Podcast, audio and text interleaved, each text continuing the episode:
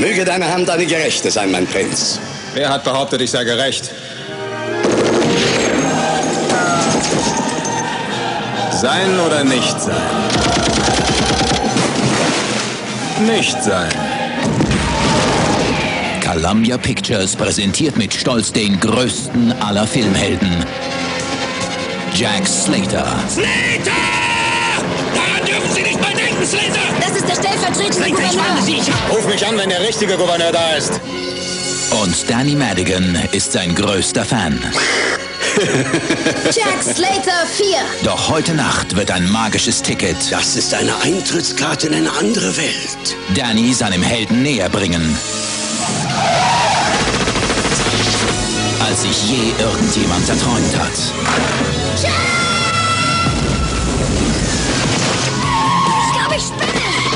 Film. Wer bist du denn? Danny Madigan.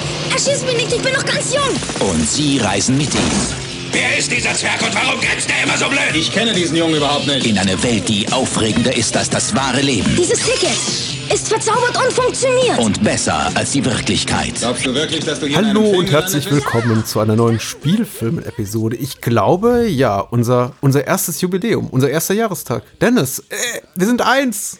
Fantastisch, oder? Oder zwölf, zwölf Episoden, ein Jahr, wie auch immer. Hey, Das erste von vielen, Patrick. Das erste von vielen. du bist so still. Das ist verdächtig. Ich habe mir mehr, mehr Euphorie jetzt erhofft. Das, das liegt vielleicht so ein bisschen an den Film. Oder vielleicht mit dem ersten Film so ein bisschen. wäre jetzt ein anderer Film an einer anderen Stelle, wäre das ein bisschen vertauscht, dann wäre es auch so komplett anders. Meine Euphorie steigt in dieser Episode mit jedem Film zunehmend, um so einen kleinen Uh. Spoiler zu geben. Cool. Aber was natürlich äh, sehr erbaulich klingt, sehr hoffnungsvoll, sehr hoffnungmachend ist, äh, das der erste Jahrestag von vielen. Ich hoffe auch sehr darauf, denn wir haben noch ungefähr na, 40 bis 80 bis 200 äh, Regisseurinnen und Regisseure auf dem Zettel, die wir besprechen wollen. Wird, wird eine spannende und coole Zeit. Genau. Ähm, John McTiernan, Teil 3. Wir steigern uns, auch was die Anzahl der Filme betrifft. Das letzte Mal zwei Filme, jetzt drei Filme, das letzte Mal, das nächste Mal schließen wir dann ab mit vier Filmen, aber wir sind immer noch so im Herzstück der Karriere von John McTiernan, die ja äh, begann mit, mit Nomads und Predator, was gleich so ein Rieseneinschlag war, dann fortgesetzt wurde mit Die Hard und äh, Hunt for Red October, zwei äh, Meilensteine des Actionkinos der ausgehenden 80er Jahre. Und jetzt sind wir gelandet bei Medicine Man und haben schon wieder einen Sean Connery-Film aus dem Jahr 1992. Ähm, oder wie Connery sagen würde, Medicine Man. Ich mach das mal, ne? Der John McTiernan, der war gut zu mir. Zwei Jahre vorher. McTiernan ist zurück im Dschungel mit seinem Kameramann Donald Mc- McAlpine und einigen früheren Kollaborateuren und äh, hat eben einen Film gemacht, der mal ganz anderes war. Also nichts mit Action, nichts mit Genre, sondern ein, ein Drama. Nach einem Drehbuch von äh, Tom Schoolman, der das äh, co-geschrieben hat mit äh, Sally Robinson. Und es war zum damaligen Zeitpunkt eines der teuersten Drehbücher überhaupt. Man muss dazu sagen, Tom Schoolman ist der Autor von äh, Dead Poet Society, Club der Toten Dichter, was natürlich ein Mega-Hit war, also kommerziell wie von Kritikerseite und auch bei den Oscars abgeräumt hat. Und das war jetzt dann eben ein Oscar-gekrönter Autor und der konnte, glaube ich, alles für sehr viel Geld verkaufen und hat halt eben Medicine Man auch äh, sehr gewinnbringend für ihn verkauft an das Filmstudio. Und äh, da haben sie immer mit John McTiernan jemand draufgesetzt, von dem sie damals dachten, zu Recht, das ist ein äh, A-List-Regisseur. Der, der kann so einen großen Stoff verfilmen. So. Und herausgekommen ist dieser Film. Äh, Wie hat dir den gefallen, Dennis? Äh, also es ist der einzige Film, hm, ja genau, ist der äh, mit No Man's der einzige Film, den ich von McTiernan noch nicht gesehen hatte. Und ich habe auch nie wirklich Bock drauf gehabt. So, das Poster ist jetzt nicht unbedingt so einladend. Nee, ne? Connery sieht halt so aus wie, ja, so ein Urwald-Kung-Fu-Künstler. Ich habe mich auch nie wirklich so mit der Story beschäftigt. Und als es dann jetzt so Richtung Medicine Man ging, dachte ich, gut, es äh, könnte sowas sein wie Mosquito Coast, der mit Harrison Ford, den ich unglaublich geil fand. Und da dachte ich, oh, eigentlich habe ich ja schon Bock dann da drauf. Ist mit Sicherheit dann so vergessener Klassiker. Spoiler, es ist kein vergessener Klassiker. Also Ja. zum ersten Mal, also äh, Sean Connery ist mögen wir alle oder haben wir alle gemocht. Das, das geht, glaube ich, nichts drum rum. Lauren Bracco äh, ist ja auch äh, sehr gut. Gut ich mit dem, was ihr gegeben wird, wobei es manchmal ein bisschen, keine Ahnung, Ja. kitschig wird, äh, unfreiwillig komisch. So, also der Humor, der hat für mich nicht immer hier so funktioniert. Also wenn du so auf Papier, kann ich mir schon vorstellen, dass das so einfach ein heißes Skript war und dass so die Geschichte, ja, ist mit Sicherheit so ein ja, inspirierender Hollywood-Film mit Humor und Ja. einer inspirierenden Geschichte so und dass das guter, ich sag mal, Kassenerfolg wird oder zumindest was, was im Kino gut zieht und äh, ja, einfach ein, ein schöner Film wird. Aber ganz ehrlich, Patrick, bei dir ist es jetzt schon länger her, dass du den Film gesehen hast. Bei mir ist es jetzt aktuell knappe anderthalb Wochen her. Ich habe ganz, ganz, ganz große Erinnerungslücken an diesen Film, den ich trotzdem sehr aufmerksam gesehen habe. Der ist sehr ähm, forgettable. Also der ist halt so, ja, ganz nett anzugucken, aber da bleibt halt nichts hängen. Da ist nicht irgendwie mal eine coole Szene, wo du sagst, oh, das habe ich mir behalten. Da ist nicht irgendwie mal ein Dialog, wo ich sage, oh ja, ein cooler Schlagabtausch und so weiter, was ja eigentlich so dann, ich sag mal, hier prädestiniert ist, weil Sean Connery hält ja so gar nichts auf, auf Lauren Bracco. Ja, ach du, du hast ja eh keine Ahnung und ich bin hier im Dschungel und ich mache hier schon seit Jahren äh, wertvolle Arbeit und äh, ich bin der King und so weiter da kommt einfach nichts. Und da ist einfach nicht viel, wo ich sage, ja, das hat mich so bei der Stange gehalten. Also ich, ich war recht schnell, ich sag mal so, in einem, ja, ähm, leicht benebelten Zustand, weil ich einfach das schon so nach ersten zehn Minuten recht gähnend fand. Und das fand ich sehr schade, weil ich sag mal so, der Film hat dann schon eigentlich so gute Zutaten. Ähm, du hast ja eben gesagt, hat äh, Kameramann äh, wieder mitgenommen, Don mit Alpine. Das sind so ein, zwei Momente, wo ich sage, dass. Der von Predator sollte man sagen, ja. Genau, das merkt man hier auch, denn ich finde, das, was hier so die Handschrift von McTiernan so ein bisschen herausstechen lässt, ist einfach, wie die Kamera durch den Dschungel fährt und manche Kameraaufnahmen und wie der Dschungel aussieht. Äh, Das ist schon cool. Es gibt hier eine sehr schöne Aufnahme, wo Sean Connery sie zum ersten Mal so hoch oben in diese Bäume ähm, führt und sie hängen sich an dieser, an dieser Leine dann und die Kamera fährt so durch die, durch die Bäume durch auf sie zu und sie hangeln sich dann so an dieser Leine entlang über diesen Seilzug. Und das ist super. Also sieht gut aus, Kameraführung ist schön und aber boah, Patrick, also ich, ich meine, John Connery äh, ist okay. Du hast sehr viel Positives genannt. Du gehst jetzt auch schon sehr ins Detail. Ich bin, ich bin überrascht. Aber ich meine, dafür, dass du sagst, ja, eigentlich letztendlich äh, eher, eher vergessenswert, hast du jetzt eigentlich schon sehr, sehr einige sehr positive Aspekte genannt, was ich ja schön finde, also zur Ehrenrettung des Films. ja, äh, es sind Wir halt. können gleich gerne drüber sprechen, ob der Film die Ehrenrettung verdient hat von dir. Nee, Also das glaube ich. Aber äh, kannst du dich denn noch an, an äh, ein, zwei Momente erinnern, wo du sagst, ja, das, das war was gewesen oder das war nichts gewesen? Nee. Wartest du Also auf die Film- 4K-Veröffentlichung von Medicine Man? Nein, natürlich nicht. Ich habe mir die Streaming-Version geliehen und die sah oh, okay aus. Also auf die 4K-Veröffentlichung warte ich nicht, will ich nicht, gebe ich kein Geld dafür aus. Wird die kommen? Hörst du gerade was an? nee, ich glaube nicht. Da schreit, glaube ich, kein Mensch nach.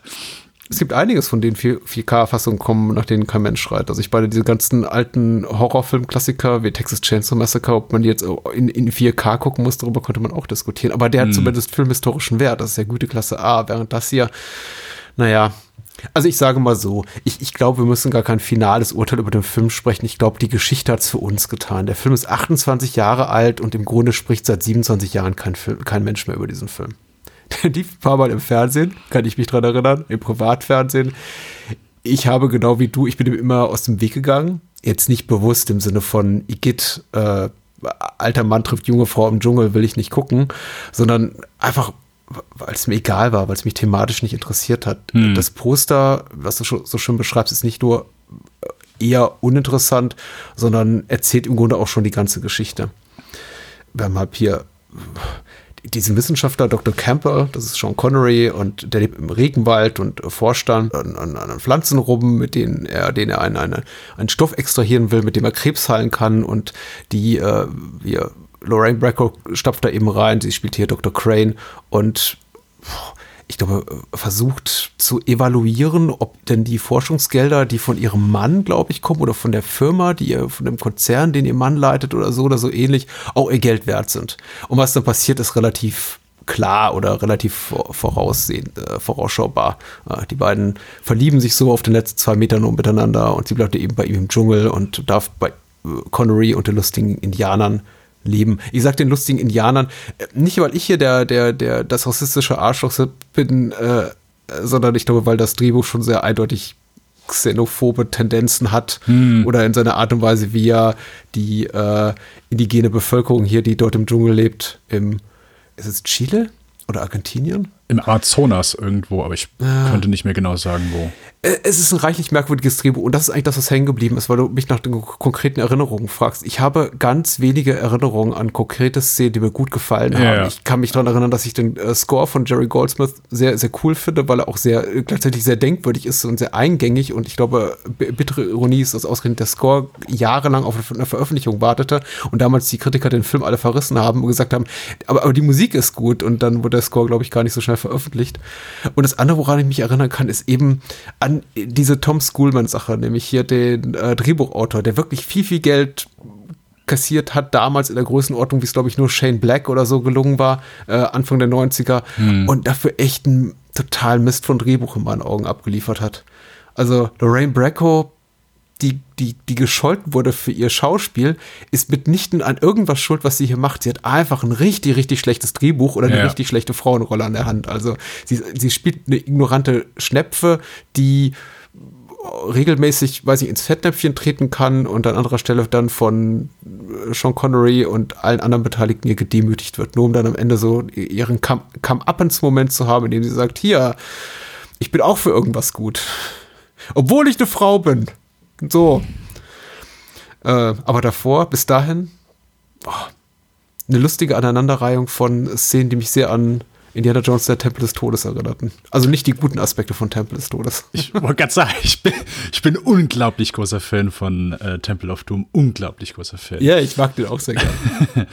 Aber ja, es ist, ja, das, das sind dann so die so humoristische Einlagen, weil zum einen äh, sie, sie reisen einmal durch den Dschungel und äh, sie ist irgendwie so kaputt und Sean Connery gibt ihr dann irgend so ein Pflanzenextrakt oder irgend so ein Mittel, so, ein- so ein Koffeinextrakt und dann haben wir halt plötzlich so voll die äh, wacky Szene, Wo, wo sie halt so halt rumkaspert und halt jetzt Ja. auf, auf 180 ist, weil sie dieses extreme äh, Aufputschmittel genommen hat und äh, ja, äh, fängt halt Schwachsinn an zu labern, ähm, fällt dann irgendwo runter, die fallen zusammen ins Wasser und es ist halt so komplett ähm, ja, also der Humor funktioniert halt gar nicht. Und das ist halt so schade und wirkt auch in dem Moment so vollkommen deplatziert. Ähm, so komplette Nichtsszene. Es, äh, und ja, sie ist halt auch nur der absolute, die, die absolute Witzperson dann auch in dem Moment.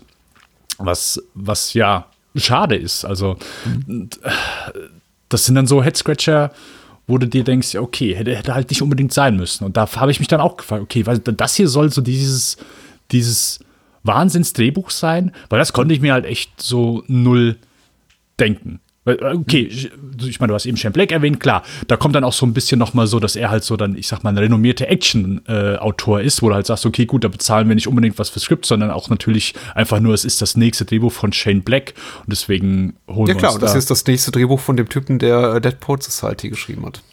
Was ein Drehbuch-Oscar gewonnen hat. Echt, hat das ein Drehbuch Oscar gewonnen? Ja, Spike Lee haben sie ihm denn nicht, also das, das war, ich- habe mal bei äh, gastiert in einem anderen Podcast beim Dominik Stark schon gegrüßt und wir haben über die Drehbuch-Nominierten des Jahres 1990 gesprochen und das war wirklich die Creme de la Creme. Das war so, äh, das war Woody Allen, das war Spike Lee. Es war auf jeden Fall so wirklich so ein Jahr, von dem du sagtest, Chefskuss. Das, e e- egal was gewinnt, solange es nicht Club der Toten Dichter ist, ist alles gut. Und dann gewann Club der Toten Dichter. Aber gut, ich, der Film hat sehr viele Fans und ich möchte niemanden verkratzen, also tut mir alles leid. Äh, Der Film ist ja auch nicht verkehrt, aber es ist tatsächlich so dieses, es war einfach eine Zeit der großen Gagen und das galt ja auch für, für Filmstars. Wir, wir reden ja gleich noch ein bisschen über Arnie und was der zu der Zeit abkassiert. Es wurden einfach zu der Zeit inflationär hohe Gagen gezahlt und äh, die, die Geschichte, dass eben Tom Schoolman wahnsinnig viel Kohle bekommen hat für dieses Skript, das wurde schon in den Medien auch behandelt. Also erstmal wurde auf Lorraine Bracco rumgestapft, äh, stampft, weil das der übliche Sexismus ist seitens auch der, der KritikerInnen oder vor allem Kritiker, männlichen Kritiker, aber eben auch immer wieder gesagt, oh, das war echt ein teures Drehbuch für das, was es ist, was gar nichts ist. Es ist gar nichts. Es ist so eine Art esoterische Dschungelromanze mit Slapstick einladen, wo halt Lorraine Bracco und Sean Con Connery in Baumkronen sitzen und sagen, oh meine Güte, guck dir diese Zerstörung an, der wunderschöne Dschungel, wie, wie, wie, wie können die Menschen nur? Und, und Sean Connery sagt dann, ja, ich weiß, es ist furchtbar. das, ist das war's, das ist das ganze Drehbuch. Ja, und Oder? äh, ja, also äh, und selbst das Ja klar, ist und dazu spricht einfach- Baller Baller Humor.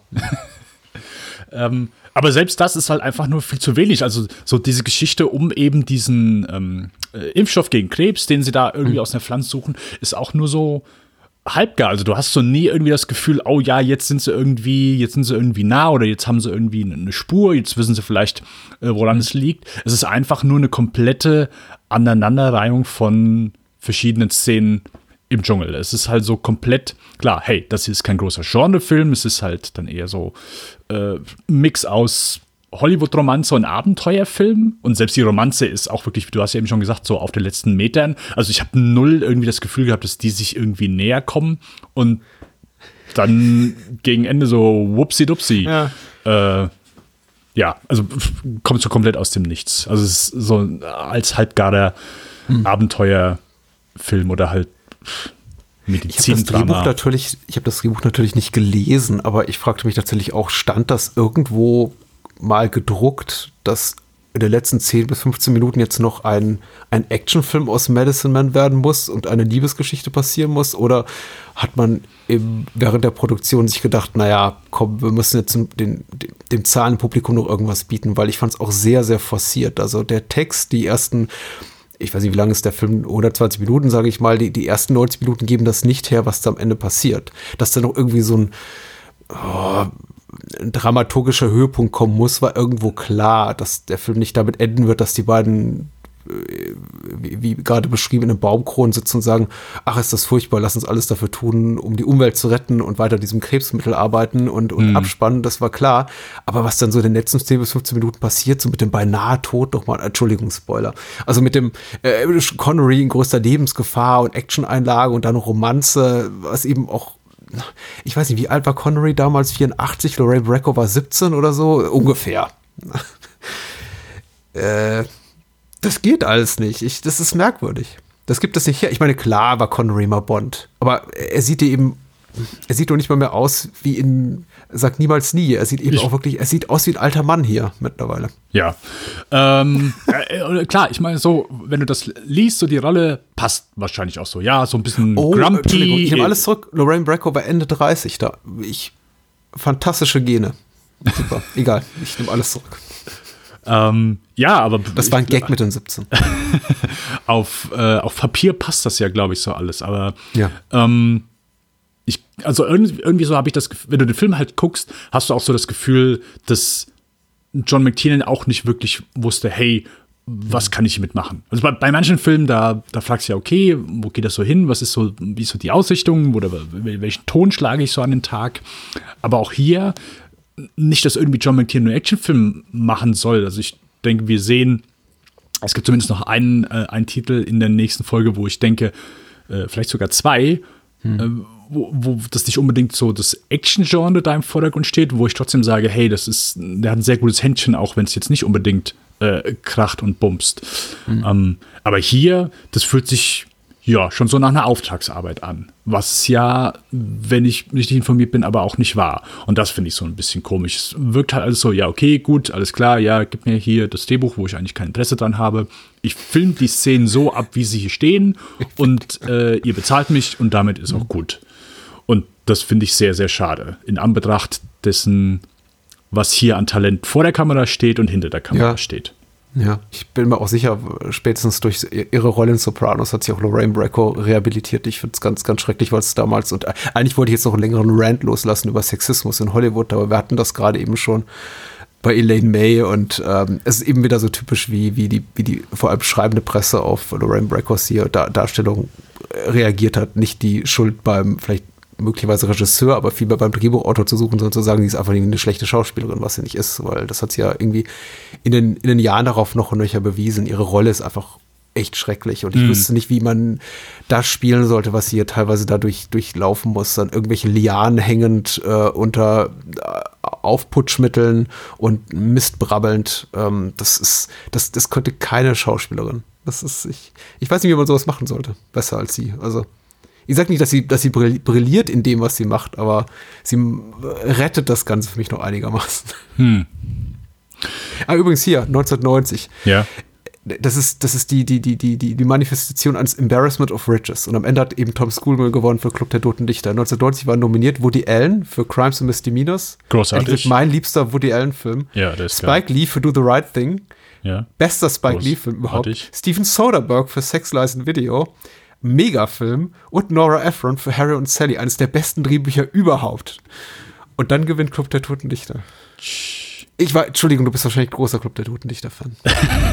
Äh, nein, nein, nein. Äh, eigentlich kannst du gar nicht. Ich bin großer Fan des Regisseurs, aber ich glaube, Club der Dichter habe ich auch schon ewig nicht mehr gesehen. Aber wenn ich so eine Top 5 von ähm, Peter Weir. Peter Weir äh, machen würde, wäre Club der Dichter nicht drauf. Also, Oh. aber ich habe Der den steht auch, auch nicht. auf unserer Liste irgendwo.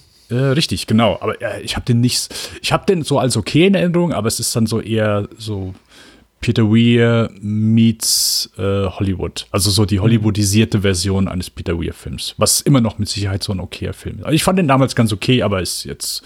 Ja, also ich sag mal, in Anbetracht der Nominierten. Hey, aber ich glaube, das kannst du in jedem Jahr machen äh, und da hast du wirklich so ein Kopfschütteln.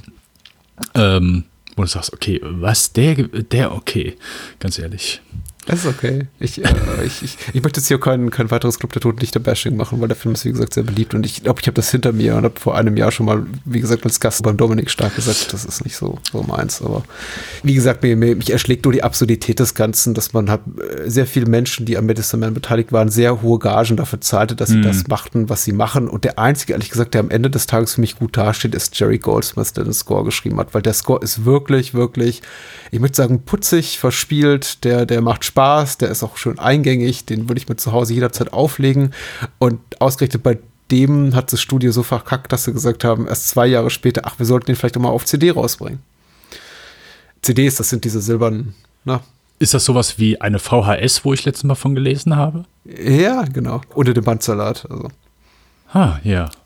Ja, ich äh, gucke mir demnächst mal darüber eine Dokumentation an. Da gibt es bestimmt was bei Netflix, so eine achteilige Reihe, unsere liebsten CDs der 90er oder so. Das waren unsere CDs. ja, Entschuldigung, ich arbeite noch mal in Witzen. Also so, wir haben ja noch so ein, zwei Stündchen vor uns und die, die, die Witze werden jetzt immer besser.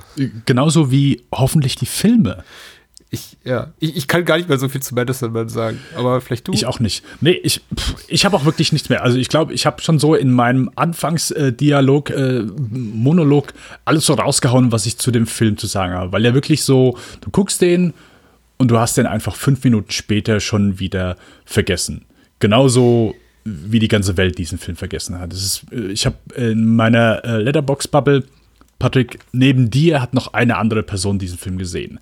Oh. Das war's. Also, das ist so wirklich so ein kompletter, ja, Film, der einfach in, in vielen Köpfen nicht existiert. Und das ist ja wirklich so, wie ich am Anfang gesagt habe, manchmal, und da hoffe ich auch hier so ein bisschen drauf, dass wenn wir manche Regisseure durchgehen und du sagst, oh, okay, ich habe den und den Film von diesem Regisseur noch nicht gesehen, und in den meisten Fällen, man kennt natürlich so die populärsten Filme. Das ist ja auch so das, was wir uns so vielleicht auch so ein bisschen erhoffen, dass wenn wir manche Regisseure durchgehen und äh, haben dann einfach manche Filme, die wir noch nicht gesehen haben.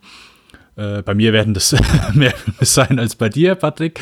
Aber zumindest ist ja dann die Hoffnung, hey, okay, vielleicht ist einer davon richtig gut. Und ich habe den einfach nur aus äh, ja, keine Ahnung, aus irgendwelchen unerfindlichen Gründen nie gesehen, weil ich gedacht hatte, der ist nicht gut. Also, kurzes Beispiel: Ich habe damals ähm, Life Aquatic von Wes Ja. Anderson äh, nie gesehen, weil ich immer so, ja, gedacht habe, gehört habe, ja, der ist, glaube ich, nicht so gut und der ist nicht unbedingt so beliebt. Und als ich den irgendwann gesehen habe, ich liebe den. Es ist mein zweitliebster Wes Anderson-Film. Ich finde den absolut großartig. Und ich habe gedacht, warum wird über den Film nicht mehr gesprochen? Und, und das ist so immer so die, zumindest die Hoffnung, jetzt, wenn ich an Filme rangehe, wo wir einen Regisseur haben, der, ich sag mal, uns gut gefällt oder wo wir auch sagen, hey, da hängen wir dann, der hat viele gute Filme gemacht. Gerade hier, John McTiernan ist jemand, der mir natürlich auch viel bedeutet, weil er einfach viele gute Filme, für mich auch wirklich prägende Filme, die ich in meiner Jugend auch lange Zeit gesehen habe und auch heute noch gut finde und nicht irgendwie damals gesehen habe und damals waren sie cool und heutzutage entdecke ich, oh, pff, stirb langsam, eigentlich ein Kackfilm. Jagd auf Rote Oktober, pff, langweiliges U-Boot-Drama. Nee, ist nicht so. Und das so die Hoffnung zu haben, hey, vielleicht sind diese Filme, von denen wir noch nie was gehört haben und auch sonst nicht viele Leute drüber sprechen, irgendwie gut. Aber Medicine Man, leider nicht. Leider nicht. Es ist äh, äh, nach diesem Podcast werde ich, glaube ich, äh, in diesem Leben nicht mehr an Medicine Man denken. Du, da sind wir schon zwei. Aber lass uns über Last Action Hero sprechen. Bitte. Ich habe über den es sehr, sehr viel mehr zu sagen gibt, aus persönlicher Sicht wie auch aus Seiten, von Seiten der Kritiker, von Seiten der Produktion, wahrscheinlich auch von Seiten John McTiernans. Wir haben dazu bestimmt äh, zwei, drei äh, gute Meinungen und sehr viele interessante Fakten zu bieten. Ich hoffe zumindest, äh, Last Action Hero hat ja eine super interessante Geschichte tatsächlich. Kam Das ist richtig. 1993. Denn willst du ein Omelett backen, musst du vorher Eier knacken. Das ist eben, das ist eben auch die Art von Humor, die, finde ich, mittlerweile Last Action Hero auszeichnet, aber eben 1993, als er rauskam, sehr zum Verhängnis wurde. Ich glaube, das ist nicht der Film, den Menschen sehen wollten von John McTiernan und vor allem nicht von Arnold Schwarzenegger. Der Film wurde kritikerseitig aber sowas von abgewatscht, richtig rund gemacht, wie man hier sagt. Und hat, äh, Menschen reden immer heutzutage mittlerweile davon, dass er eine totale Box-Office-Bombe war. Und das war er nicht. Also er hat sein, sein Geld schon eingespielt. Es war, glaube ich, äh, er hat kein Defizit gemacht, aber er ist natürlich weit hinter den Erwartungen zurückgeblieben. Er kam zwei Wochen nach Jurassic Park in die Kinos hat es, glaube ich, nicht geschafft, Jurassic Park vom Thron, also von Platz Nummer 1 in den Charts zu stoßen und ist dann eben so weiter rumgedümpelt mit mittelmäßigen Einspielergebnissen und am Ende des Tages, glaube ich, weltweit doppelt so viel eingespielt, wie er gekostet hat. Und äh, Arnold war eben auch relativ schnell dabei, dass er sagte, ja, das war alles irgendwie, das war Mist und, und äh, schlechte Veröffentlichungspolitik, schlechte Marketingstrategie, wir haben einen guten Film gemacht, aber war halt ein Fehler. Also war sehr teuer. John McTiernan führte Regie.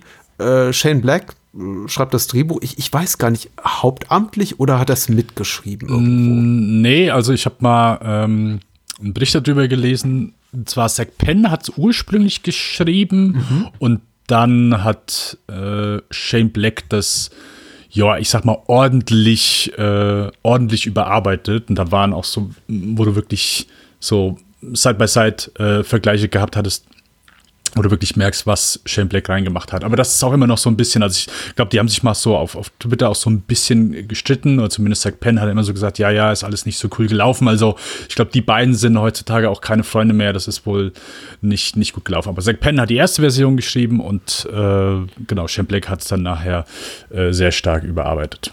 Ja. Äh, Drehbuchseitig auf jeden Fall ein ordentliches Potpourri. Also äh, ich glaube, offiziell sind äh, zwei Drehbuchautoren und zwei Story-Verantwortliche gelistet, aber inoffiziell haben noch mindestens vier, fünf weitere Menschen daran mitgearbeitet. Unter anderem eben auch, auch äh, Lichtgestalten ihrer Zunft wie Carrie Fisher oder William Goldman, die ja auch berühmt-berüchtigt dafür sind, dass sie gerne mal so als Skriptdoktoren eingreifen. Also Ja.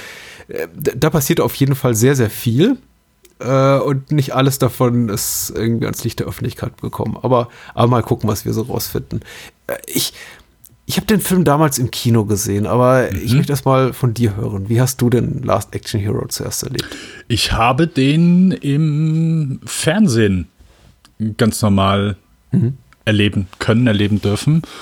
Und äh, ich war damals, mein Bruder und ich, wir waren absolute Fans von Last Action Hero. Wir haben den rauf und runter gesehen. Wir haben da die VHS ausgeleiht, dass wir den irgendwann noch ein zweites Mal äh, aufnehmen mussten, weil du die VHS nicht mehr angucken konntest. Und wir haben den gefeiert. Der Humor war sowas von unser Humor. Wir fanden das super geil und wir haben gedacht, das hier ist einer der witzigsten Filme aller Zeiten. Wir fanden, die, die Sprüche waren cool, so, es gab auch ein paar coole Action-Szenen und Schwarzenegger lustig, das kannten wir halt auch nicht und ja, keine Ahnung, Junior war nicht irgendwie so lustig und wir waren auch nicht die größten Twins-Fans. Kindergartenkopf.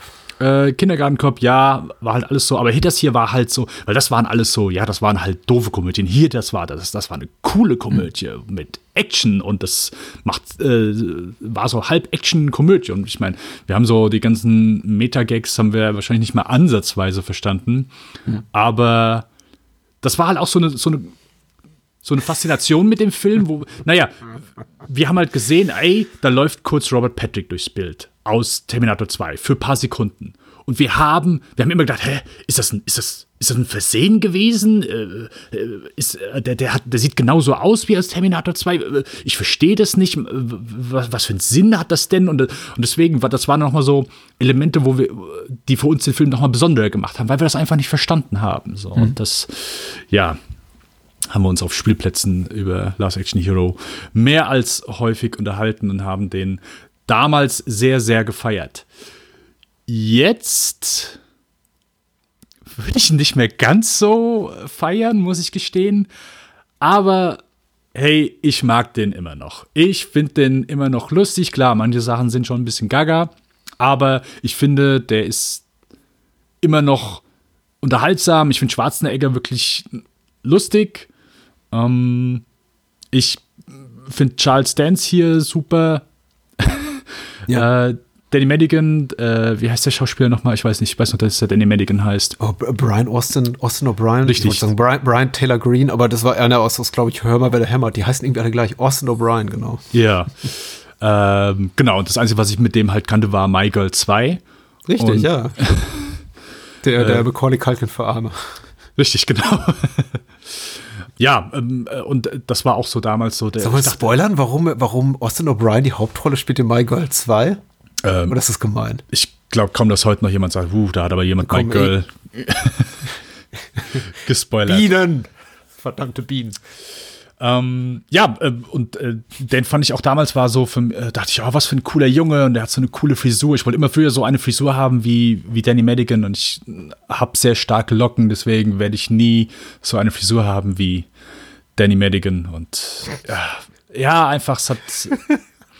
Das ist eins meiner großen Laster in diesem Leben, dass, dass ich nie eine Frisur haben werde wie, wie Danny Madigan. Ähm, ja, ähm, und ich muss auch sagen, ich, ich habe den auch heute, also und ich weiß nicht, ich weiß schon wieso, ich habe den auf Deutsch gesehen. Aber wirklich, weil ich wollte, weil ich einfach diese Sprüche im Deutschen so feier und wenn's Deutschland, wenn Deutschland was kann, dann ist das einfach irgendwelche Gaga-Übersetzungen machen. Und das Ja, hat dann so ein bisschen, ja, Nostalgie mit. Und deswegen habe ich den auf Deutsch geschaut. Äh, ja, ist nicht mehr ganz so das, das absolute Highlight, aber für mich funktioniert der immer noch. Nicht so die ganzen Metagags funktionieren immer noch. Manche eher besser als schlechter, aber hey, manche Sachen sind auch nicht irgendwie jetzt, oh, dass ich sage, oh ja, mordsmäßig clever, aber ich finde es immer noch lustig. Also äh, halt so Sachen wie, wo der in die Videothek geht und dann, ja, äh, ja, Terminator 2, Judgment Day, Stallones bester Film, so. Ich kann da immer noch drüber schmunzeln. Und äh, ich weiß aber nicht, wie das dem Rest der Welt geht, weil ich würde nie, ich würde jetzt nie zu jemandem gehen und würde sagen, keine Ahnung, ich, ich treffe jemanden auf der Party und wir kommen ins Gespräch und wir kommen zu der Filmografie von John McTiernan oder von Schwarzenegger oder von dem Schauspieler von Danny Madigan. Ähm, und er sagt, ja, Last Hero habe ich noch nicht gesehen. Dann würde ich nicht, keine Ahnung, auf einmal Schaum vom Mund haben und sagen, was, du hast Last Action Hero noch nicht gesehen. Das ist ein absolut vergessener äh, Komödienklassiker. Ich, ich weiß noch nicht mal, ob ich überhaupt den als guten Film heute noch bezeichnen würde. Aber weil bei mir da schon, glaube ich, muss ich ehrlich gestehen, einfach eine Menge Nostalgie mit dazu spielt. Und weil ich den einfach früher so gefeiert habe, dass der schon so ein bisschen, ja, dass ich, dass ich das nicht irgendwie äh, abwenden kann. So bei manchen kann man das ja schon eher, ja, den habe ich früher, jetzt, äh, keine Ahnung, bei Ninja Kids zum Beispiel, äh, fällt mir gerade ein, den habe ich früher gern geguckt als Kind. Heutzutage gucke ich den und sag, nee, kann ich mir nicht, kann ich mich mehr geben. Ist so äh, einer von John Turtletaubs äh, nicht so guten Filmen. Ja.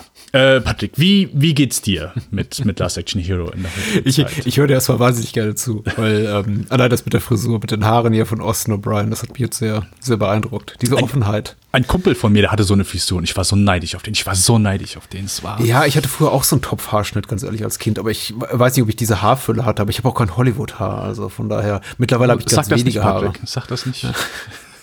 Mittlerweile werden die Haare weniger, also sie sind doch da, aber sie werden echt sehr dünn. Ähm, egal, Austin O'Brien hat tolle Haare, Ani auch, ähm, überhaupt sehen alle fantastisch aus. Ich, Äh, ich mag Last Action Hero sehr. Und immer wenn ich ihn wiedersehe, was einigermaßen regelmäßig ist, und wir haben ihn im Bahnhofskino auch schon besprochen vor Pi, Pi mal Daumen zwei Jahren, ähm, aber ich gucke ihn so oder so ganz gerne immer mal wieder, weil er unglaublich leicht guckbar ist, unglaublich Spaß macht und so während der ersten 30, 40 50 Minuten denke ich mir jedes Mal, ich glaube, ich habe den Film je, ich habe den Film immer unterschätzt. Der Film ist wirklich meisterhaft. Das ist eine super brillante Satire. Ich habe unglaublichen Spaß. Ich finde die Gags komisch. Die ähm, die die die die Meta-Witze sind eben nicht einfach nur reine Referenzen im Sinne von hier kennst du kennst du kennst du, sondern mhm. tatsächlich haben sowas auch so wie, wie, wie eine kommentierende Funktion, Persönlichkeit, Natur und ähm, es macht einfach wirklich Spaß. Ich habe eben das Gefühl, okay ist was anderes als Family Guy oder Ready Player One, wo ich da eben das Gefühl habe, da werden einfach nur popkulturelle Güter einfach nur wiedergekäut im, im, und dann rausgespuckt im Sinne von, hier hast du auch schon mal gesehen, ne? Kennen wir, kennen wir alle, kennen wir alle. Ach, ist das ein Gag, ist das ein Gag, ne? Hast du auch schon mal gehört, hast du auch schon mal gesehen.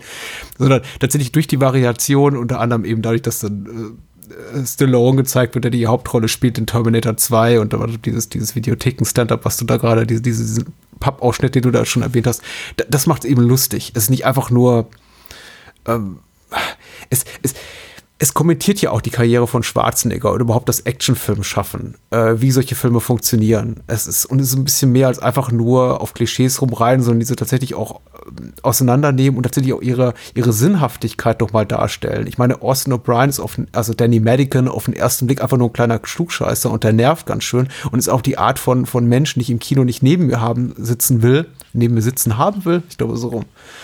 Ähm, aber Arnie oder hier Jack Slater selber äh, macht ihn ja auch immer begreifbar oder für uns als Publikum nachvollziehbar, warum das alles schon so Sinn hat, warum Actionfilme eben so funktionieren. Und John McTiernan beweist ja auch einfach durch diese, diese, diese Kinetik, durch diese Viszeralität, diese, diese, diese tolle, einfach die Dynamik, die seine Action hat, dass eben Actionfilme trotz eben aller Klischees, die sie bedienen, so sinnvoll sind, wie sie eben sind, um uns, um uns einfach gut zu unterhalten und um uns, um uns einfach Wow-Effekte zu bescheren auf der Leinwand und so weiter und so fort. Also es ist weit mehr als nur sowas wie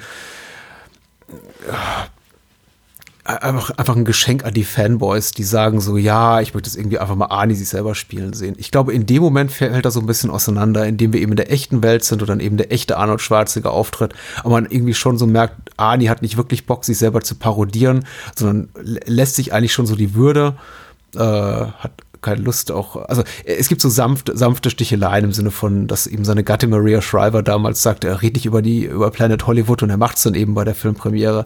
Aber es ist so, er ist ein bisschen sehr zahm, sehr zaghaft in Sachen, ähm, in Sachen böser Humor über Star-Personas zum Beispiel. Es gibt so einen Schaulaufen zum Beispiel, Entschuldigung, wenn ich, wenn ich ins Labern komme, aber ich, ich, ich neige bei dem Film dazu. Es gibt so einen Schaulaufen von Star-Cameos ähm, gegen Ende des Films bei dieser Filmpremiere. Da mhm. siehst du eben äh, Tina Turner, nee, die siehst du zu Beginn also als Bürgermeisterin, aber du siehst äh, James Belushi und Chevy Chase und Maria Shriver habe ich genannt, äh, Jean-Claude Van Damme, ja. genau, Little Richard, MC Hammer, Sharon Stone, Robert Patrick, äh, der taucht vorher auf. Aber es wird einfach so, Leute stolpern durchs Bild, teilweise auch ohne irgendeine dramaturgische Funktion.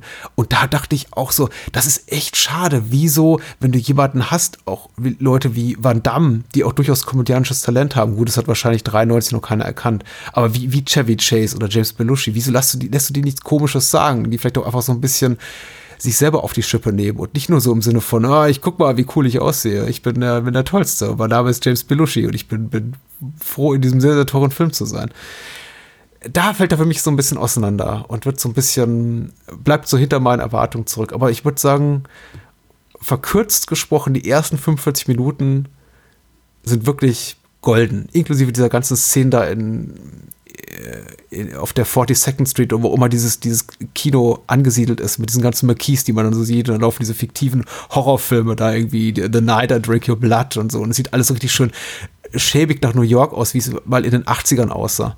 Das finde ich zum Beispiel ganz toll. Aber ja. Also ich, äh, ich, kann verstehen, wenn man, also ich gehe auch mehr über als die, als die 40 Minuten. Äh, ich, ich, ich meine, der, der harte Bruch fängt ja dann an, wenn Schwarzenegger auch dann so in die reale Welt kommt. Genau, und, bei der Mama in der Küche sitzt und Kaffee trinkt. Äh, genau, und das war auch damals so, als, ich, als wir den das erste Mal auch so gesehen haben, das war auch so, ich meine, wir konnten halt echt so mit dem ganzen Meta-Humor auch so nichts anfangen, so, aber das sind dann auch so Sachen, auch wenn das jetzt nicht irgendwie so voll äh, murder clever ist, aber einfach, dass der Ton einfach so ein bisschen an. Also allein der Ton und die Tatsache, äh, es, es hat einfach schon was, wenn du einfach Schwarzenegger, der halt die ganze Zeit einfach dieser Murder-Action-Star ist. Und das soll jetzt nicht einfach zu simpel klingen, aber ich finde, das hat schon irgendwas, dass er einfach dann wirklich da sitzt und dann mit, sein, mit Danny Madigans Mom ähm, Kaffee ja. trinkt. Ja. Und das, ich, also ich konnte das erst dann so nachher so ein bisschen äh, schätzen wissen am Anfang, so als Kind. Das war halt das, was ich nicht sehen wollte. Oder so, was mir auch immer so als, als Kind, wo ich gedacht habe, hm, das ist irgendwie jetzt komisch, als äh, Charles Dance den, äh, den Typen umbringt und halt einfach laut schreit, ich habe hier gerade einen Menschen umgebracht. Halt die Schnauze! So, äh, die Leute schreien so runter und ich so, okay. Ähm, ja, das war so Momente, wo ich, wo ich so etwas äh, älter für geworden bin. Auch wenn ich jetzt nicht sage, das ist absolut Wahnsinns-Parodie äh, und das Genre komplett auf den Kopf gedreht und sowas Cleveres hat es noch nie gegeben. Nee, das ist es nicht. Aber glaube, dass ich sag mal allgemein, Parodien von sowas sind ja auch immer schwer. Weil du fällst ja ganz einfach oft eben in. Äh, ja, diese, diese äh, Superhero-Movie, weißt du, einfach halt wirklich so, mhm. wirklich Schwachsinns-Humor. Äh, und da einfach so ein bisschen die Wiege zu halten. Und ich finde, dass auch heute noch Last Action Hero ist einer, der einigermaßen die Wiege gehalten hat. Zwischen einmal, er ist selbst nicht irgendwie er ist Teil des Genres, das er veralbert. So, also ich finde, mhm. die Action-Szenen sind schon unterhaltsam. Dafür holt es halt wie jemand wie John McTiernan. Die Explosionen sehen gut aus und da gibt es schon ein paar, ein, zwei ja. äh, richtig gute Auseinandersetzungen. Ähm, Gerade auch so gegen Ende beziehungsweise am Ende, gegen Ende des, äh, innerhalb des Films äh, sind wirklich mhm. starke Szenen dabei. Ähm, der hat ein paar wirklich, ich sag mal, clevere Gags für das Genre, aber auch dann ein, zwei Sachen, die natürlich absolut over the top sind, wirklich cartoonisch, cartoonisch, äh, literally cartoonisch, als plötzlich mhm. äh, die Cartoon-Katze äh, auftaucht und äh, mhm. weil er schon so lange eigentlich nicht mehr beim Dienst war. Ja, ja, ja, ja. Ähm, ja. Also würdest du sagen, dass, dass dem Film bei dir so nach und nach irgendwann so ein bisschen die, die Luft ausgeht? Oder dass du einfach sagst, hey, der Gag ist für dich schnell ausgespielt? Oder dass du sagst, hey, so, ja, okay, ich verstehe, was ihr vorhabt, aber ihr wiederholt euch nur. Na, die zweite Hälfte ist eben weniger reizvoll, weil sie zynischer ist, weil sie düsterer ist, weil sie mm. eben schon so dem Gedanken verhaftet ist, dessen, was eigentlich, äh, wo, wo, wogegen die Jack Slater-Figur die ganze Zeit argumentiert. Auch, äh, glaube ich, eher unbewusst, weil natürlich lange Zeit Arnold als Jack Slater sich gar nicht bewusst ist der Tatsache, dass er eben ein, in einem Film mitspielt. Aber äh, eben klar, immer Danny hier zurecht weiß, mit was redest du denn hier für Mist? Und das muss eben auch einfach so mhm. sein. Und die Dynamik gefällt mir sehr viel besser, weil im Grunde da der kleine, motzende Geek äh, immer eins draufkriegt. Und Austin O'Brien ist ein sympathischer junger Schauspieler, deswegen ist er, glaube ich, nicht ganz so nervtötend, wie er sein könnte, mhm. aber schon so konzeptionell eine Figur, die ich eigentlich nicht mag. Und im Grunde beweist die zweite Filmhälfte, oh, er hatte recht mit allem und die Welt ist da draußen wirklich eine völlig andere und die ist auch richtig furchtbar einfach. Also ich weiß, worauf die hinaus wollen mit dieser Charles Dance-Szene, der eben einfach einen Menschen erschießt auf offener Straße und dann schreit, ich habe mir gerade jemand umgebracht und Leute geben eben Scheiß drauf, dass er jemand umgebracht hat. Äh, ich meine, das ist auch der Kommentar im Sinne von, die Welt da draußen ist böse und gemein und äh, hier, hier triumphiert das Böse und die Bösen können sich richtig austoben und keiner kriegt es richtig mit und wir sind eben nicht in einem Actionfilm, wo die am Ende die, die, die, die Bösen eins draufkriegen, sondern hier, hier triumphiert eben die, die dunkle Seite der Macht, wie auch immer. Aber das will ich gar nicht sehen. Ich finde es eben mhm. so uninteressant. Ich bin im Kino für Eskapismus und wenn mir eben wunderbarste Eskapismus mit so einer kommentierenden Funktion, die eben hier Danny Madigan innehat, gezeigt wird für, für eine Stunde rund und das eben garniert mit wirklich tollen Action-Einlagen. Also ich finde die Action wirklich grandios. Also klar, das konnte man noch mal toppen. Im Jahr drauf kam True Lies raus, der mir auch schon tendenziell immer so, so ein bisschen zu lustig war, muss ich sagen. Auch Last Action Hero ist mir stellenweise ein bisschen zu albern. Tanzen Sie Tango? Ununterbrochen. Ja, ja, ja, also es ist mir dann zu albern klar, wenn er tatsächlich mir Figuren zeigt, die nicht, auch nicht in einer filmischen Realität eines Jack Slater Universes mhm. existieren können, wie zum Beispiel die Cartoon-Katze, ist tatsächlich so ein bisschen so, äh, ein Hauch zu viel. Und wenn eben äh, Austin O'Brien, also Danny, dieses Metawissen herbeizitiert, dass Sachen passieren, die passieren müssen, weil F. Murray Abram immer ein Bösewicht spielt. Oder hier den äh, Salieri gespielt hat, den Amadeus. Oder eben Amadeus, er hat Mozart gekillt. Genau, oder eben Arnold nicht Fuck sagen kann oder Motherfucker oder Shithead oder was auch immer er da drauf geschrieben hat auf diesem Zettel, weil das eben ein PG-13 oder eine FSK ab 12 Freigabe hat, dieser Film. Und das ist eben immer so, äh, äh, und zum Glück kriegt eben Danny ständig eins drauf und das gefällt mir so. Und der zweite, zweite Filmhälfte gibt ihm eigentlich recht aber eben nicht zu seinen Gunsten. Also er merkt ja auch, dass ihm das alles hinten in den Arsch beißt, die, dass er recht hat am eben am Ende des Tages. Aber da wird der Film eben für mich einfach, einfach uninteressanter.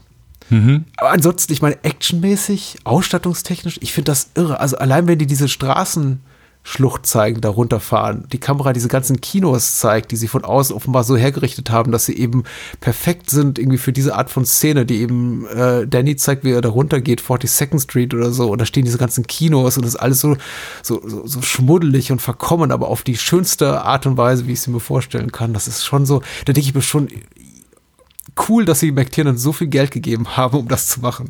Weil heutzutage wird man daraus eine computergenerierte Einstellung machen nie mehr wird man sich die Mühe machen, das alles so aufzubauen und dafür hunderte von Statisten zu, zu besorgen, die da abgeranzt durch die Gegend latschen und äh, vor, vor Porno- und Horrorkinos, also irgendwie Grindhouse-Theaters auf und ab gehen. Das ist schon toll. Und er hat tolle Schurken. Was hältst du von den Schurken? Ich finde, er hat eben, die meisten Filme haben nicht mal einen guten Schurken zu bieten und der hier hat mindestens drei, vielleicht sogar vier. Ja, wir haben äh, also Charles Dance ist Charles halt Dance so. ist super. To Tom Noonan als Ich der habe Ripper. Menschen umgebracht, die kleiner und jünger nee, und schlauer waren als du. So schlauer schön. warst, genau. Dann, genau, äh, Tom Noonan als der Ripper. Gut, Anthony Quinn ist eine ziemlich schwache Nummer. Erzähl's mir, Benedikt, erzähl's mir! Ich habe es auf Englisch geguckt. Ich weiß nicht, wie sie das gelöst haben mit seinem, mit seinem schlechten Englisch. Spricht er einfach schlechtes Deutsch dann auf, in der deutschen Fassung? Ja, oder? genau, ja, genau. Okay.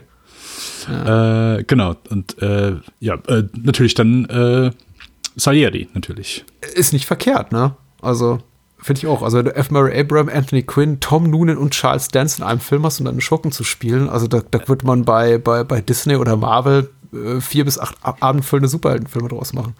Das ist, äh, die haben meistens nicht mal einen charismatischen Schurken. Von daher, ich finde das schon sehr, sehr cool. Überhaupt die Besetzung. Also die Production Values sind das Beeindruckendste, dass man für dieses Konzept so viel Geld offenbar zur Verfügung hatte, dass man das Ding pickepacke vollpacken konnte mit wirklich großen Namen, riesigen Set-Pieces, also allein diese Sache da, wo Arnie über äh, diesem, an diesem Hotel, wo Leo der Futz, äh, Leo the, the Fart begraben wird, da runterhängt und der, der Helikopter da die, die ganze Fassade zerballert, das sind schon so, uff, das ist irre. Das wird dort keiner mehr machen. Das ist, das ist, das ist lebensmüde, was sie da machen. Also, Ja, und, und das, das ist auch wirklich so, also das sind auch so einfach coole Ideen. Äh, ich, coole Ideen ist vielleicht ein bisschen zu übertrieben, aber eine Sache, die ich immer wieder feiere, weil ich es einfach so, so großartig finde, ist, wo Slater zu seinem Onkel geht und der sitzt da gefesselt, zusammengeschlagen Ja. und, und er nimmt diese, die, diese Zettel und ah, fünf, ah, okay, vier, ah, okay, drei. Halt einfach herrlich. Herrlich. Halt, also es macht null Sinn. Ein Spruch, den ich normalerweise nicht gerne sage und auch nicht gerne höre in Verbindung mit Filmen, weil das ist, äh, ich, trifft auf die vielen Filme zu, aber herrlich. es ist, der Film ist ja auch relativ wahllos in der Art und Weise, wie er mit dem, dem fiktiven Tod, also den Tod von fiktiven Figuren umgeht. Manchmal reißt es eben Leute in Stücke. Tatsächlich auch äh, im, Film, wie zum Beispiel hier der, der, der Onkel oder die Polizisten, die eben an, an äh, Jack Slaters Seite sind. Das kommentiert ja auch Danny mit, ja, ja, irgendwie, äh, ähm, Polizisten alle tot und er hat eben nur eine, eine oberflächliche Kratzer oder sowas. Ähm, und, und dann wiederum, ich, ich, hab, ich bin da nie so drauf gekommen. Das finde ich immer so ein bisschen merkwürdig. Das ist tatsächlich so ein bisschen abträglich für die Spannung. Äh, haben eben Sachen überhaupt keine Konsequenz, wie zum Beispiel äh, Dannys Fahrradstand oder die Tatsache, dass sie sich eben alle in einem Haus befinden, indem sie eine Bombe aktivieren. Also dieses Auge, was da äh, äh, Benedict äh, Charles Dance hinterlässt und das ganze Haus in Luft fliegt und du siehst dann eben nur äh, ha- harten Schnitt zu äh, Danny und Jack Slater, wie sie im Police Department sitzen und vom Chief angeschissen werden und dann beide eben noch so ein bisschen Rauch, der ihnen aus den Haaren steigt. Also, das ist eben so, da, da wird es dann eben so, so grotesk, dass ich schon ein bisschen einfach abschalte, weil da, da geht einfach so die Spannung flöten. Und ähm, ich finde den Film echt nicht unspannend, weil Mhm. Figuren wie der Ripper oder Benedict, die sind ja auch schon aktiv bedrohlich. Die sind Die wirken gefährlich. gruselig. Ja, auf jeden Fall. Ja, auf jeden Fall. Aber der Film macht sich immer einen Gag draus und erinnert einen dann doch, und das ist ein bisschen schade, zu regelmäßig daran, dass es alles einfach nur ein großer Witz ist, was wir hier sehen. Schade. Aber Ja. äh, vielleicht auch unvermeidbar bei dem, was er sich vorgenommen hat. Hey, ich- kann auch ganz ehrlich, äh, eigentlich dürfte das alles auch gar keinen Sinn machen. Weil, wie du schon sagst, so der Ton ist so sprunghaft oder so, ich sag mal so, äh, auf einem Graph, so von Cartoon-Katze zu wirklich äh, brutalen, fiesen Menschen, die hier Leute äh, brutal umbringen, äh, oder sehr kalt erschießen, bis zu lustigen Dialogen wie, auf was darf man Leuten nicht gehen? Auf den Keks? Siehst du meinen Ellbogen? Ja, was kann der zerbröseln? Mein Keks, Volltreffer. Ähm, das ich sehe schon, ich verpasse das mit der deutschen Synchro. Ich habe die ja auch gesehen damals im Kino, aber seitdem glaube ich nicht mehr. Ähm, da äh, gehe ich voll mit dir, dass, dass das schon so, ich sag mal, bis zu einem Captain, das war übrigens, das war unsere, heute nicht mehr, aber damals unsere Lieblingsszene, mein Bruder und ich, wir haben einfach die Szene mit dem Captain oder beide, der scheißt die jetzt Homa richtig an, wo dem wirklich Dampf rauskommt und du irgendwann auch kein Wort mehr verstehst, was der überhaupt sagt.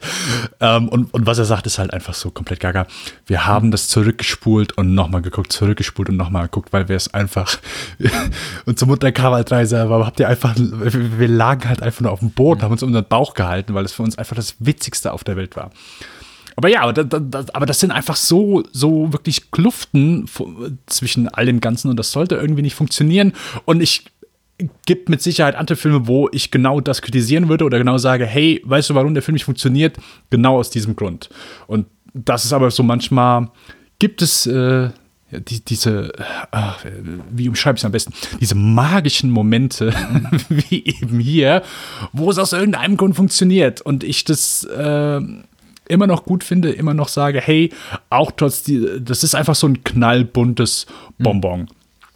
Und ich kann sehr gut nachvollziehen, wenn du sagst, hey, das hier ist mir ein bisschen zu sprunghaft im Ton, funktioniert deswegen nicht für mich. Resultiert mit Sicherheit auch so ein bisschen aus eben diese ganzen Rewrites. Das Drehbuch wurde mehrmals umgeschrieben, der Dreh hat hier ewig lang gedauert, die haben, glaube ich, bis kurz vor Kinostart haben die, was ja, ich sag mal, bei manchen Filmen auch keine Seltenheit ist, aber immer noch gedreht und Szenen neu gemacht.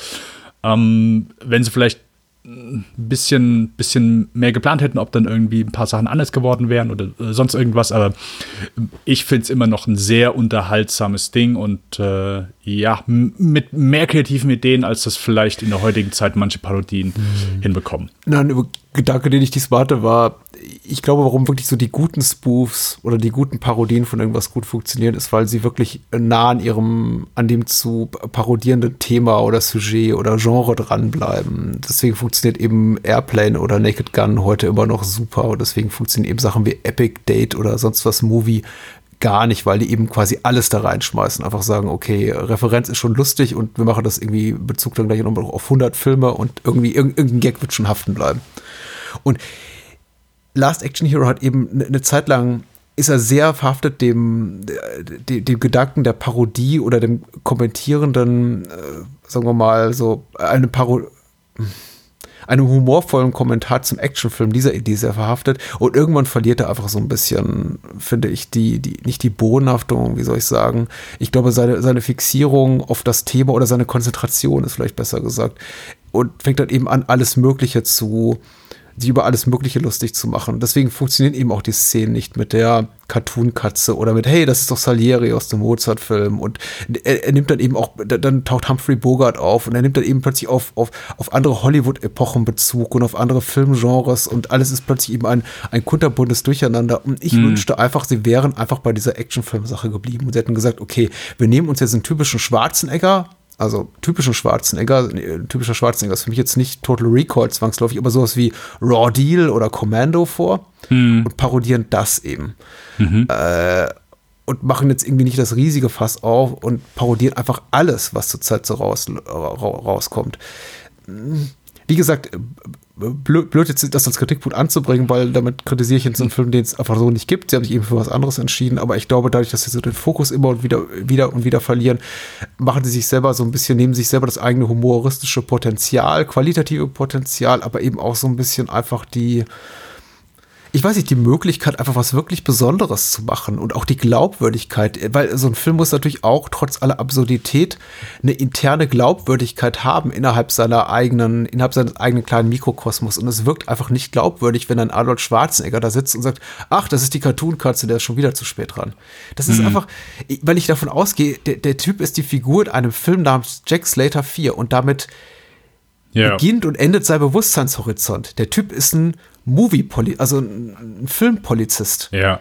Ja. Der, der, arbeitet nicht mit Cartoons und der arbeitet nicht mit schwarz-weißen äh, äh Hollywood-Figuren aus, aus, aus Film Noirs oder äh, Apropos toller Actionfilm, die, die, Opening Credits sind toll, also die, die des Films im Film. Äh, Jack Slater 4 hat tolle Opening Credits. Ja. Franco Colombo präsentiert. Bum, bum, bum. Äh, ich möchte sowas häufiger sehen.